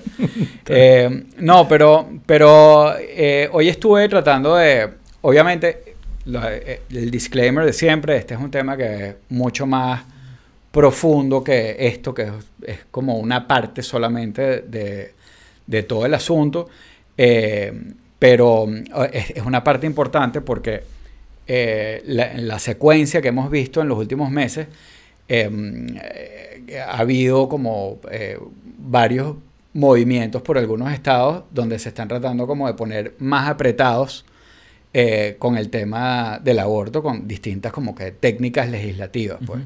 Eh, la realidad es que ellos no, los estados ahorita no pueden hacer un ban del aborto, eh, eh, en, eh, o sea, como lo quisieran hacer, porque es un tema que, que se decidió ya Con hace mucho Roe tiempo. Wade. con Roe v. Wade y otra decisión. Eh, o sea, son dos decisiones que lo que, que lo que, o- Lo confirmaron. que, lo que lo que they uphold it, pues. Uphold- uphold it. Este, entonces, eh, hay un par de cosas que son bien importantes como que tratar de, de- de entender. Es que, o sea, bueno, ahorita, entonces, la Corte Suprema de Estados Unidos está viendo un caso eh, donde, un caso de Mississippi, eh, donde están tratando de eh, como que buscar que se permitan cierto tipo de bans de abortos a nivel estatal. Eh, entonces, lo, que, lo que básicamente esta, esta ley de, de- de Mississippi lo, lo que de- lo que decía, o como que el punto principal, es que ellos decían que, que mm, ponían unas restricciones súper fuertes al aborto después de las 15 semanas. Eso es súper importante. O sea, ellos no están prohibiendo el aborto antes de las 15 semanas. No sé exactamente si hay algunas restricciones o algunos pasos adicionales a los que hay que llegar, este, pero lo que sí es definitivo es que después de las 15 semanas, ellos están buscando, eh, o sea, un ban más o menos fuerte. pues. Eh, no definitivo, porque obviamente hay temas de que si eh, mé- médicos que, que a lo mejor pudieran permitirte, pero definitivamente una fuerte regulación del Estado después de las 15 semanas. Lo de las 15 semanas es clave. Es clave, porque Por- no están dar como las... ¿Cuántas eran las de Texas? Seis. Creo que eran seis. Sea, Eh, 15 semanas estamos hablando exacto. de básicamente 40% de, de lo No, de- son no, claro. y- 40 y, semanas. y ya ¿verdad? que si tienes sexo, tienes, o sea, le- los ultrasounds son más, ves la formita y tal, y todo lo demás. Entonces, Este, pero esa parte eh, es súper importante. Entonces, o sea, Roe v. Wade básicamente lo que, lo, que, lo que dice es que en el primer trimestre, que es dentro de estas 15 semanas más o menos, este... No, eh, más que un trimestre. ¿Ah? Más que un trimestre. Son, son casi cuatro meses.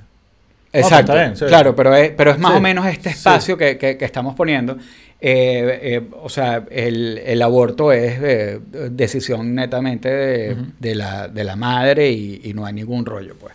Después, en el segundo trimestre, ya es algo que se le deja a la mujer con el médico. O sea, es una decisión médica que no requiere como que mayor este, como, escrutinio, pues. Ok.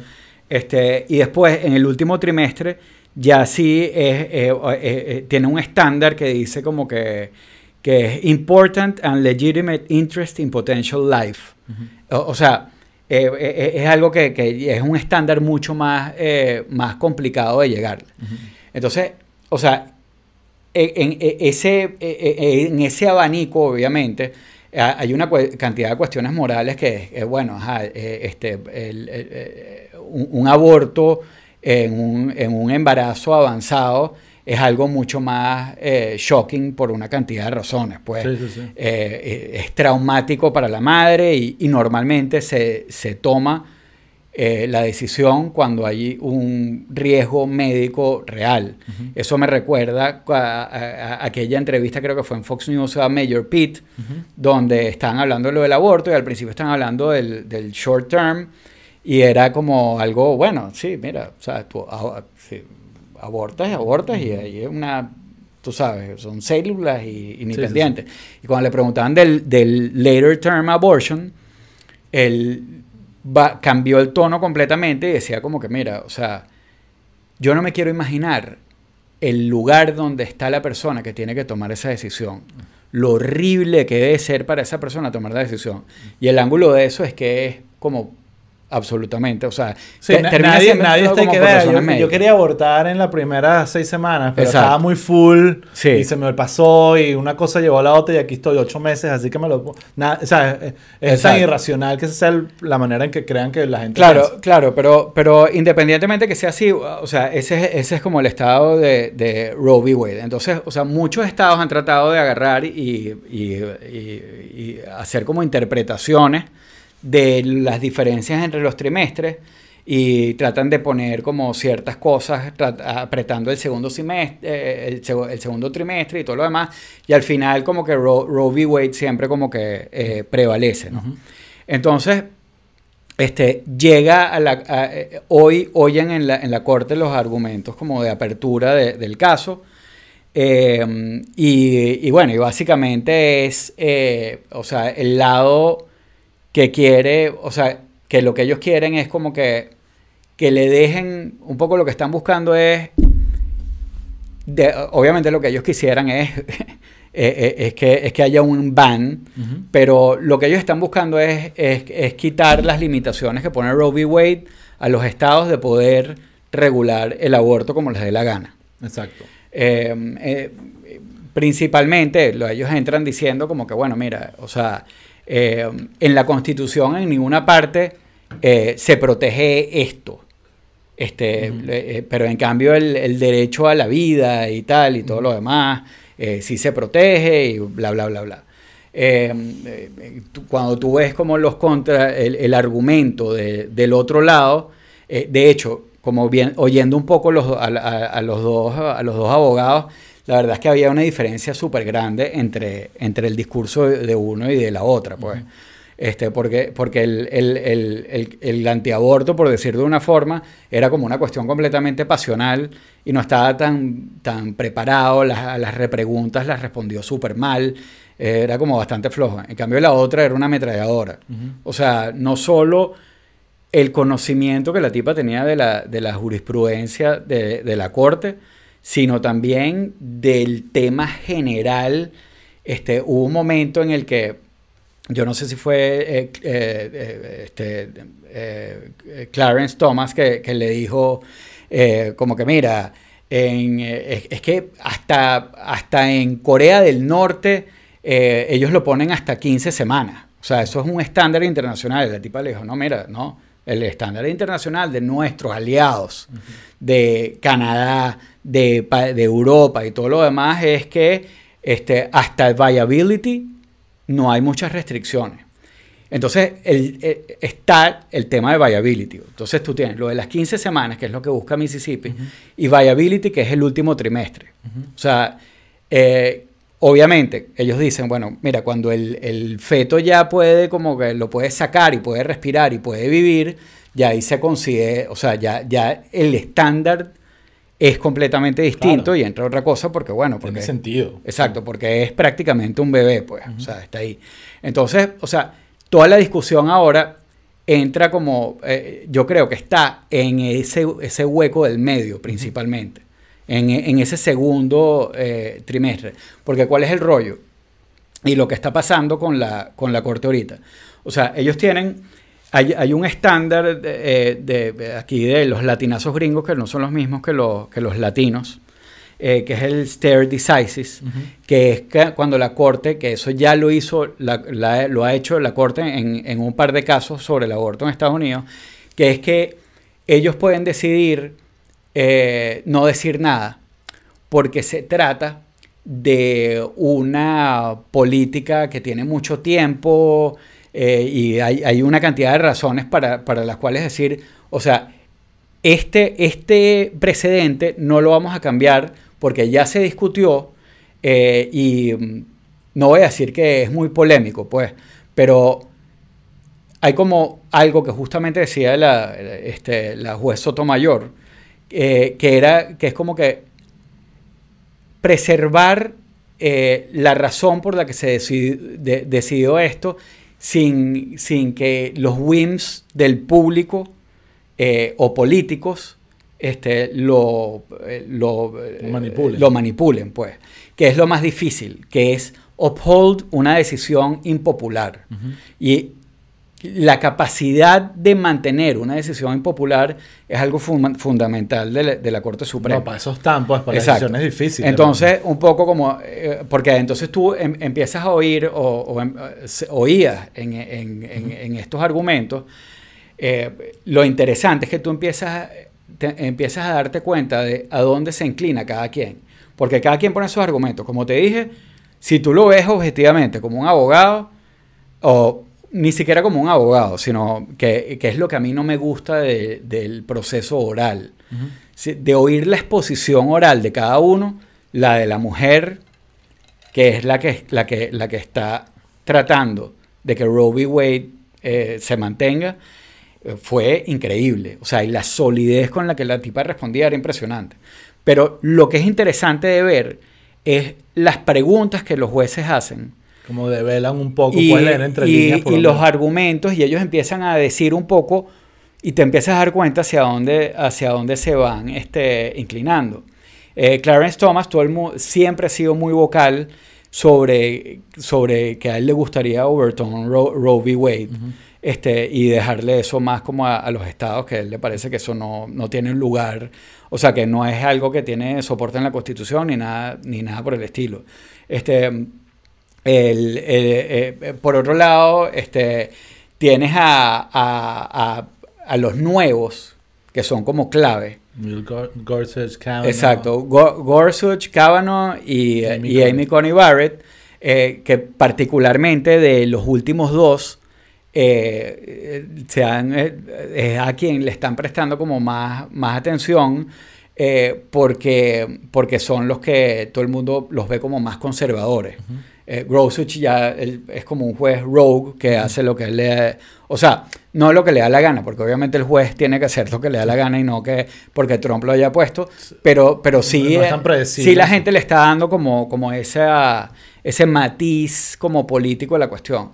Después está Justice Roberts, que es el, jefe, como el presidente de la Corte Suprema, em, que, es un juez que eh, más o menos la gente pensaba un poco que iba a estar como inclinado a lo del stare decisis. Pues. Después están, bueno, eh, cada quien tiene como que sus posturas eh, muy, muy claras, ¿no? Em, pero todo el mundo ha como se ha inclinado más o menos por lo que se pensaba que por donde se iba a inclinar. De hecho, Kavanaugh no se entendía para dónde iba porque hacía unas preguntas y después daba su opinión y parecía en algún momento que estaba diciendo... Eh, a que, mí me confundió, por eso te pregunté. Sí, exacto. Que, que, que estaba diciendo que, había que dejarla este, y, y, en verdad cuando daba su opinión decía que, el, que, por qué no quitarla. Entonces ahí más o menos este, se veía la cuestión. Amy Coney Barrett también fue como muy clara que ella estaba completamente dispuesta a, a overturn la, la decisión. Eh, y lo que, lo que creo que a mucha gente le llamó la atención eh, fue que, eh, por, por, lo menos Justice Roberts, que yo pensaba que iba a estar más como del lado de aguantarla, le intrigó o le llamó la atención lo de las 15 semanas.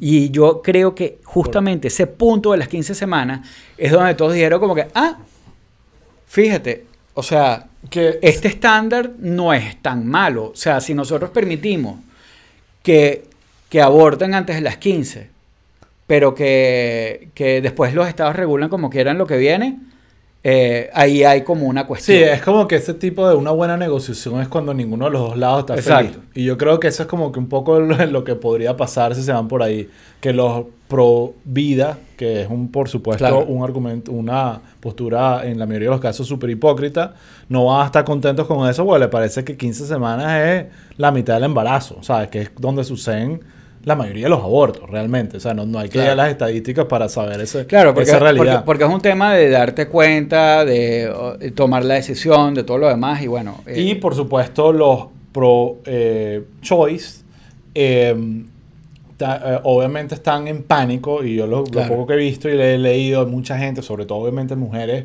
que están totalmente en pánico porque esto sí va a afectar muchísimo la vida de las personas, como ya vimos que está pasando en Texas y básicamente va a Roe v. Wade como lo conocemos ahorita va a dejar de existir. Bueno, no sabemos. Exacto, sí, se van por ese camino. Todavía no sabemos. Eh, ese es otro, una de las cosas que leí es que probablemente esto se va a tardar más, más de lo que la gente piensa.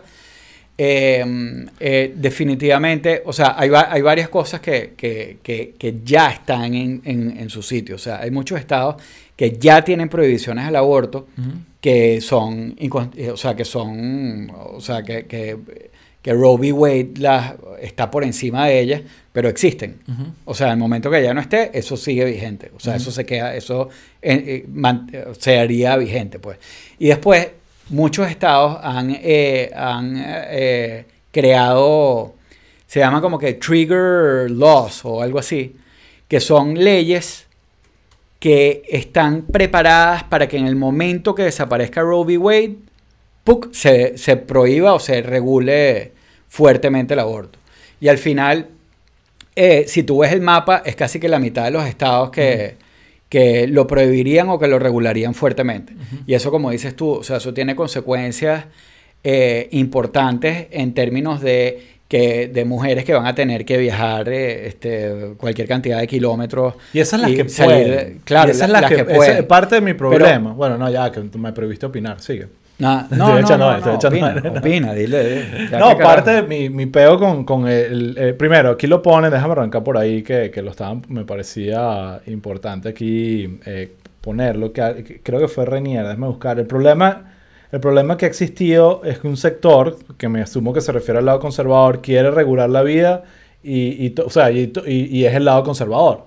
Eh, a mí me parece que eso no es verdad. O sea, eh, realmente la hay una cierta hipocresía en el Partido Republicano, el Partido Conservador. Hay muchos demócratas también que son pro, eh, pro vida con el tema del aborto, que el argumento de pro vida, pero después apenas ese bebé nace, le sabe a mierda. ¿Sabes? Como que claro. míralo con COVID, cómo han tratado ese tema. Mira cómo tratan el tema de salud. O sea, no quieren darle seguro a nadie, odian Obamacare, que la gente... Entonces realmente es súper hipócrita. Es religión, es dogma disfrazado de ser, eh, ¿sabes?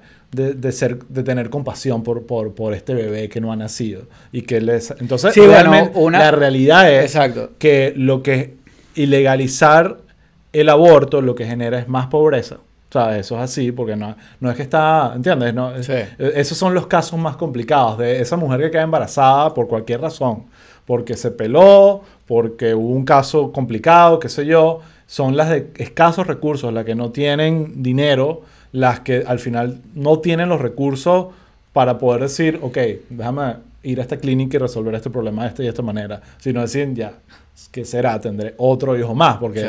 realmente uno lo ve mucho en Venezuela, yo lo veía mucho que había una relación directa, era como muy cómico que para tener muchos hijos en Venezuela o tenías que ser de clases muy bajas, yo me acuerdo de ir a Puerto Maya, a, a una playa, y era que si familia, una tipa de 30 años con 13 hijos, y uno sacando la cuenta como que ya va, 30 años, 13 hijos, ¿a qué edad empezó? ¿Sabes?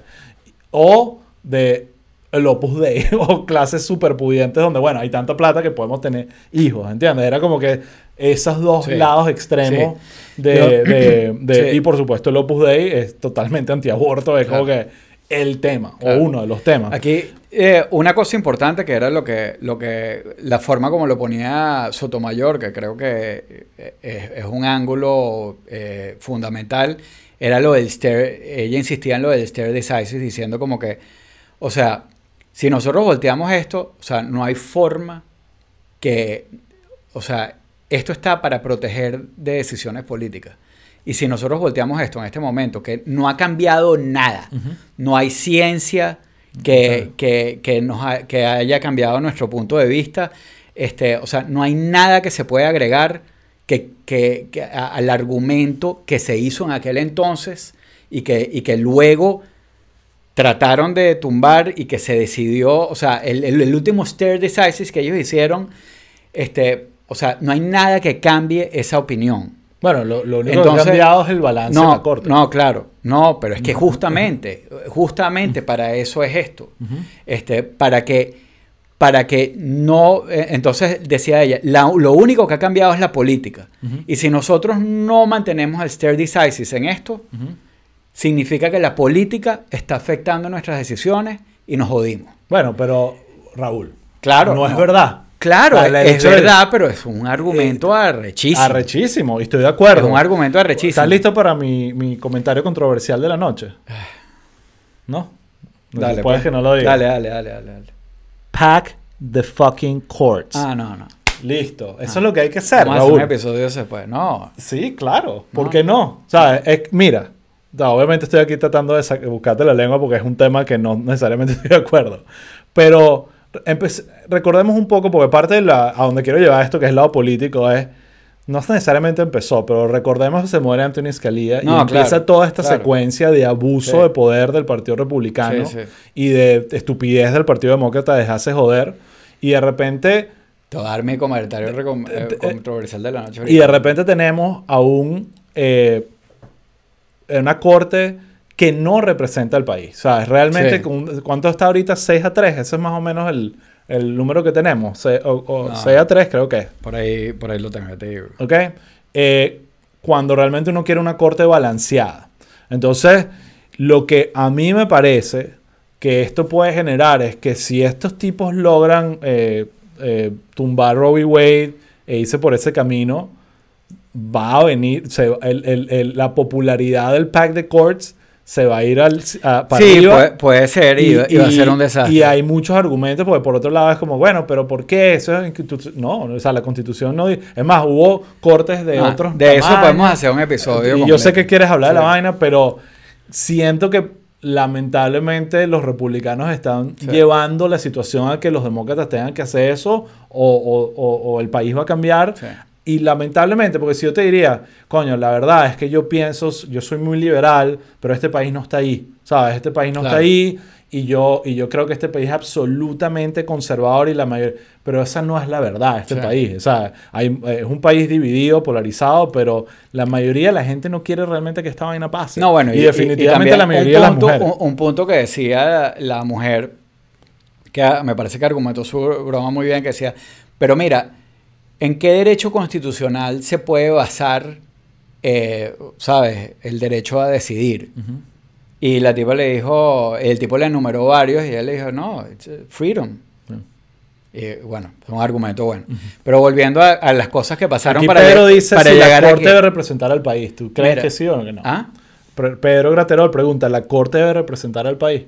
No necesariamente. Bueno, no, no necesariamente, pero sería lo, ideal. Real- No, no necesariamente. ¿Qué pasa si el país son una cuerda de locos chavistas que... ¿No? ¿Por qué? Bueno, porque la, eh, O- recordemos, lo o si eligen son los, unos los presidentes que los eligen. No, claro. O sea, hay una claro, conexión pero, política. Claro, pero se supone que para eso está la separación de poderes, este, para eso está la separación de poderes y para eso está la separación de poderes. Sí, bueno, pero, Claro. pero eso. McConnell Pero- decidió que eso tenía que dejar pero, de pero pasar. no necesariamente tiene que... re- que Todo es que- culpa de Mitch McConnell. Mc- McConnell es no, el no, diablo. no, y eh, eh, Ruth Bader Ginsburg ha podido sin retirarse. duda, sin duda. Y no lo hizo. Sin duda. Bueno, que en paz descanse, pero descanse, coño, pero coño. Se tiene que revolcar en su tumba por lo menos dos veces por Sí. día, ¿ok? Por Sí. lo que nos causó. Eh, pero una cosa que quería decir ahí, ya que para- ya tenemos demasiado tiempo en este Mira, live. pregunta Daniel Castillo. Raúl, ¿qué pasó con la promesa de la fumadita? Bueno. OnlyFans. Tenemos Patreon. Sí, tenemos Patreon, es verdad. Tenemos No, pero vamos a hacer la sesión, pues. De repente tú no fumas, pero... yo y Tú quieres fumar. No, es que yo... eh, ¿Sabes la vaina? Que yo lo que tengo que convencer es a Kele, la Sí. esposa de Raúl, primero. Es más, un día voy a llamar a Raúl y decir, Raúl, ya fumé con Kele. Ahora puedes echarle bola tú. Kele, Mira. ya sabes. Está bien. Mira, una cosa que quería decir para cerrar rapidito. Ajá. sí, Eh, ya tenemos que- una hora y cuarenta. Sí, coño, no, nos pasamos. Eh, no me va a dar tiempo de pasar por Popeye's Chicken. Ok. No, pero eh, rapidito para cerrar. Eh, 5.8, Ujú. que es el sister site de Caracas Chronicles. Eh, nosotros tenemos tiempo, eh, aquí bueno, hablando un poquito ya de la parte editorial, pero editando un trabajo que, que nos hizo una periodista sobre un aborto de, este, de esos de alto riesgo y de late term en Venezuela. Es de las vainas más dantescas que yo he leído y de verdad di- ha sido dificilísimo de editar eh, porque, o sea, y es de ese tipo de cosas que objetivamente tú lo pones en una mesa, o sea, alguien lee eso y dice, bueno, aquí hay argumentos antiaborto y proaborto.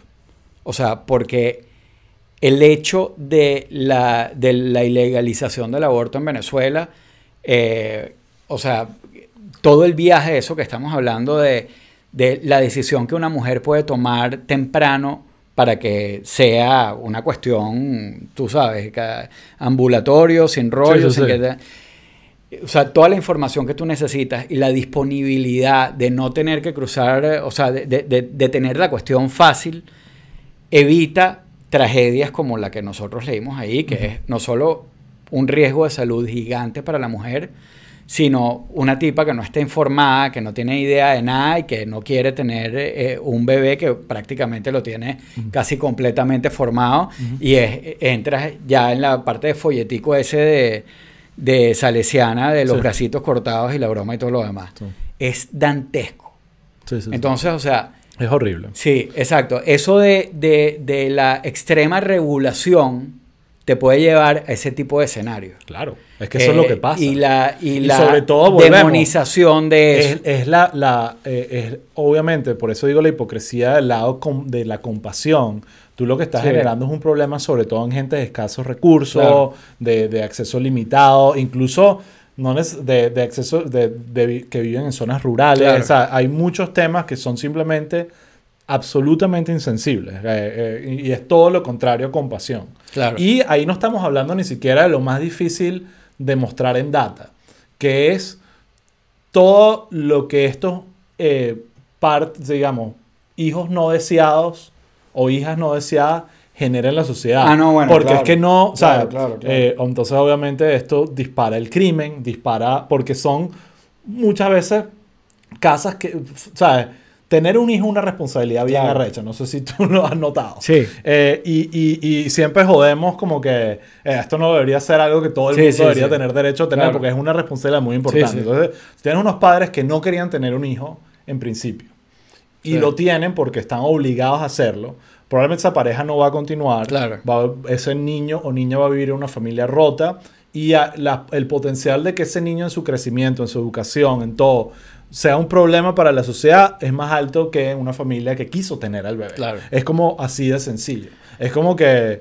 eh, y esa es la parte donde creo que los republicanos, o no los republicanos, la- los, eh, no quiero entrar en más los antiaborto, no ven. Están viendo como este lado religioso. Al final es un tema de dogmas. Así de Sí, bueno, eso se lo preguntaban a él, eh, al, al- al pro la, la ley de Mississippi, que, que si no le parece, que si, eh, eh, que dónde estaba eso más allá de la religión, eh, y él dijo una cosa toda escueta, Es de como- que la constitución y no sé qué broma y Es tal. como pensar, Pero- lo mismo argumento un poco con las drogas, que es como pensar que la, Sí. la legalización de las drogas va a reducir, es- va, va a eliminar el consumo de drogas. Que Si tú ilegalizas el aborto absolutamente, Claro.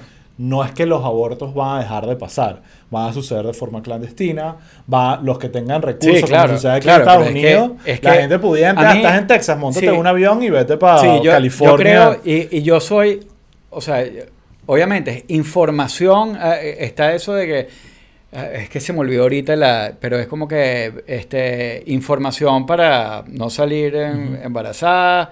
Eh, o sea, son como, como, como tres pasos que te ponen, pues. Sí. O sea, pero hay un tema de educación, Claro. este, de disponibilidad de recursos y todo lo demás, de cosas antes de llegar a la medida del aborto. O sea, es un, la- es un last resource en Sí. un tema particular. Tal cual. pues.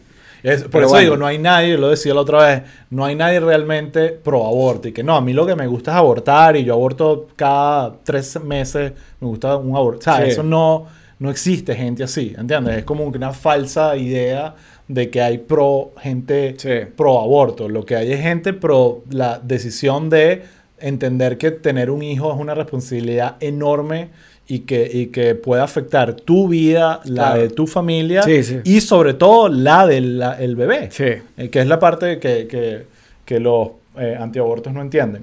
Entonces, bueno, yo Pero creo bueno, que ya. yo, o sea, eh, vuelvo, esto se va a tardar varios, se va a tardar tiempo. eh, Aquí Julio dice, aborto legal, seguro, gratuito, con apoyo psiquiátrico, también gratuito. Esa es mi postura.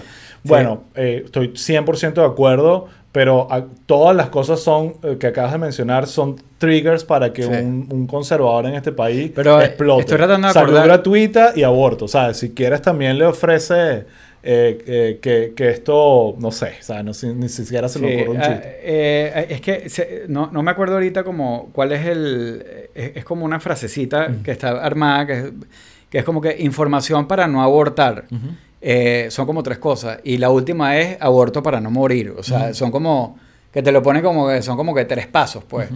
Y, y definitivamente yo creo que, bueno, que, por ahí va la cosa. Pero la verdad es... Pero bueno, vuelvo al tema, que es la parte donde más, eh, obviamente, tocamos aquí, que es el lado político, de entender un poquito el efecto, entre comillas, mariposa de todas estas decisiones que ha hecho McConnell y los republicanos para tratar de agarrar poder en la Sí. corte, cómo realmente sí tienen un efecto inmediato en la vida real. Así que bueno. Mira, ya, es que lo encontré, porque eh, sonaba ya demasiado idiota. Educación sexual para decidir, anticonceptivos para no abortar y aborto legal para no morir. Exacto. Esa es la... Me parece e- esa secuencia me parece... y por supuesto, abstención antes eh, del matrimonio. Es un poco... verga, o sea, claro, bueno, pero eso es parte. Sí, también. Eso es la educación abstención, sexual. la abstención Sí. siempre es la mejor. Eh, menos para la Virgen María, que obviamente en ese caso fue un peo, porque Chamo, ¿Qué? no sigas ese train of thought. porque no, ¿no viste el último episodio de Curb, hablan de eso y es genial. Sí. Pero bueno, nada, eh, yo creo que ya, Raúl. Mira, sí, tenemos... Esto fue una cadena de Aló Presidente. Sí, sí, estuvo, Más o menos. sabíamos, lo sabíamos Sí. que este Al- live iba a estar largo. Eh, Esto pero fue bueno. un Aló Pueblo People. Los pueblos people. Eh, chicos, a, a todos los que se quedaron hasta el final, de verdad lo agradecemos muchísimo. Leemos sus comentarios y a- a- a- disfrutamos muchísimo sus opiniones. Sí. Sigan escribiendo no- por aquí. Nos gusta tanto que nos echamos dos horas de esta vaina Exacto. fácil. Y, y bueno, nada, eh, ya lo que nos queda es la Despedirnos. despedirnos y vernos la semana que Exacto. viene. Así eh, es. Para hablar de, de, de Art Basel en Miami. Ah, Sí, sí. Art- sí. Yo más bien, así de traumático Hard Basel para mí. Ah. Mi las oficinas de Fluent están en Winwood. Uy, Que le, le dije a mi equipo como que mira, no, no, desde la el casa. jueves no, y viernes no vuelvan. eh, pa, trabajen de la casa en la tarde porque si no les va a costar Se- 7 se pone horas. horrible. Sí. Horrible, horrible. Tal En cual. verdad, eh, sin duda me alegra que haya un evento de esa magnitud en Miami eh, relacionado al arte, pero es traumático. Pero bueno, Bueno, chicos. amigos, a dormir. A comer o lo que sea. Váyase a, a Popeyes, ¿no? Popeyes. Popeyes. Popeyes Chicken. Popeyes Dale. Chicken. ¿Pero qué es lo que buscas en Popeyes? ¿La hamburguesa? ¿Es lo que te No, gusta? no, no, los chicken strips Los chicken strips. Ok. Y son mejores que los de KFC. son mejores que los de KFC. Y yo soy fan de Chick-fil-A. Sí, Y ya hay le hemos gente, hecho hay gente que se... Sí, exacto. Hicimos un video y todo. Sí. Pero hay gente que se ofende con eso por el tema anti-gay de la vaina. Ok, hablamos de eso ahora. No. Ok, Vámonos. dale. Vámonos. Dejamos Chick-fil-A y la homofobia para No, otro día. pues, dale. Hasta luego, Hasta la próxima.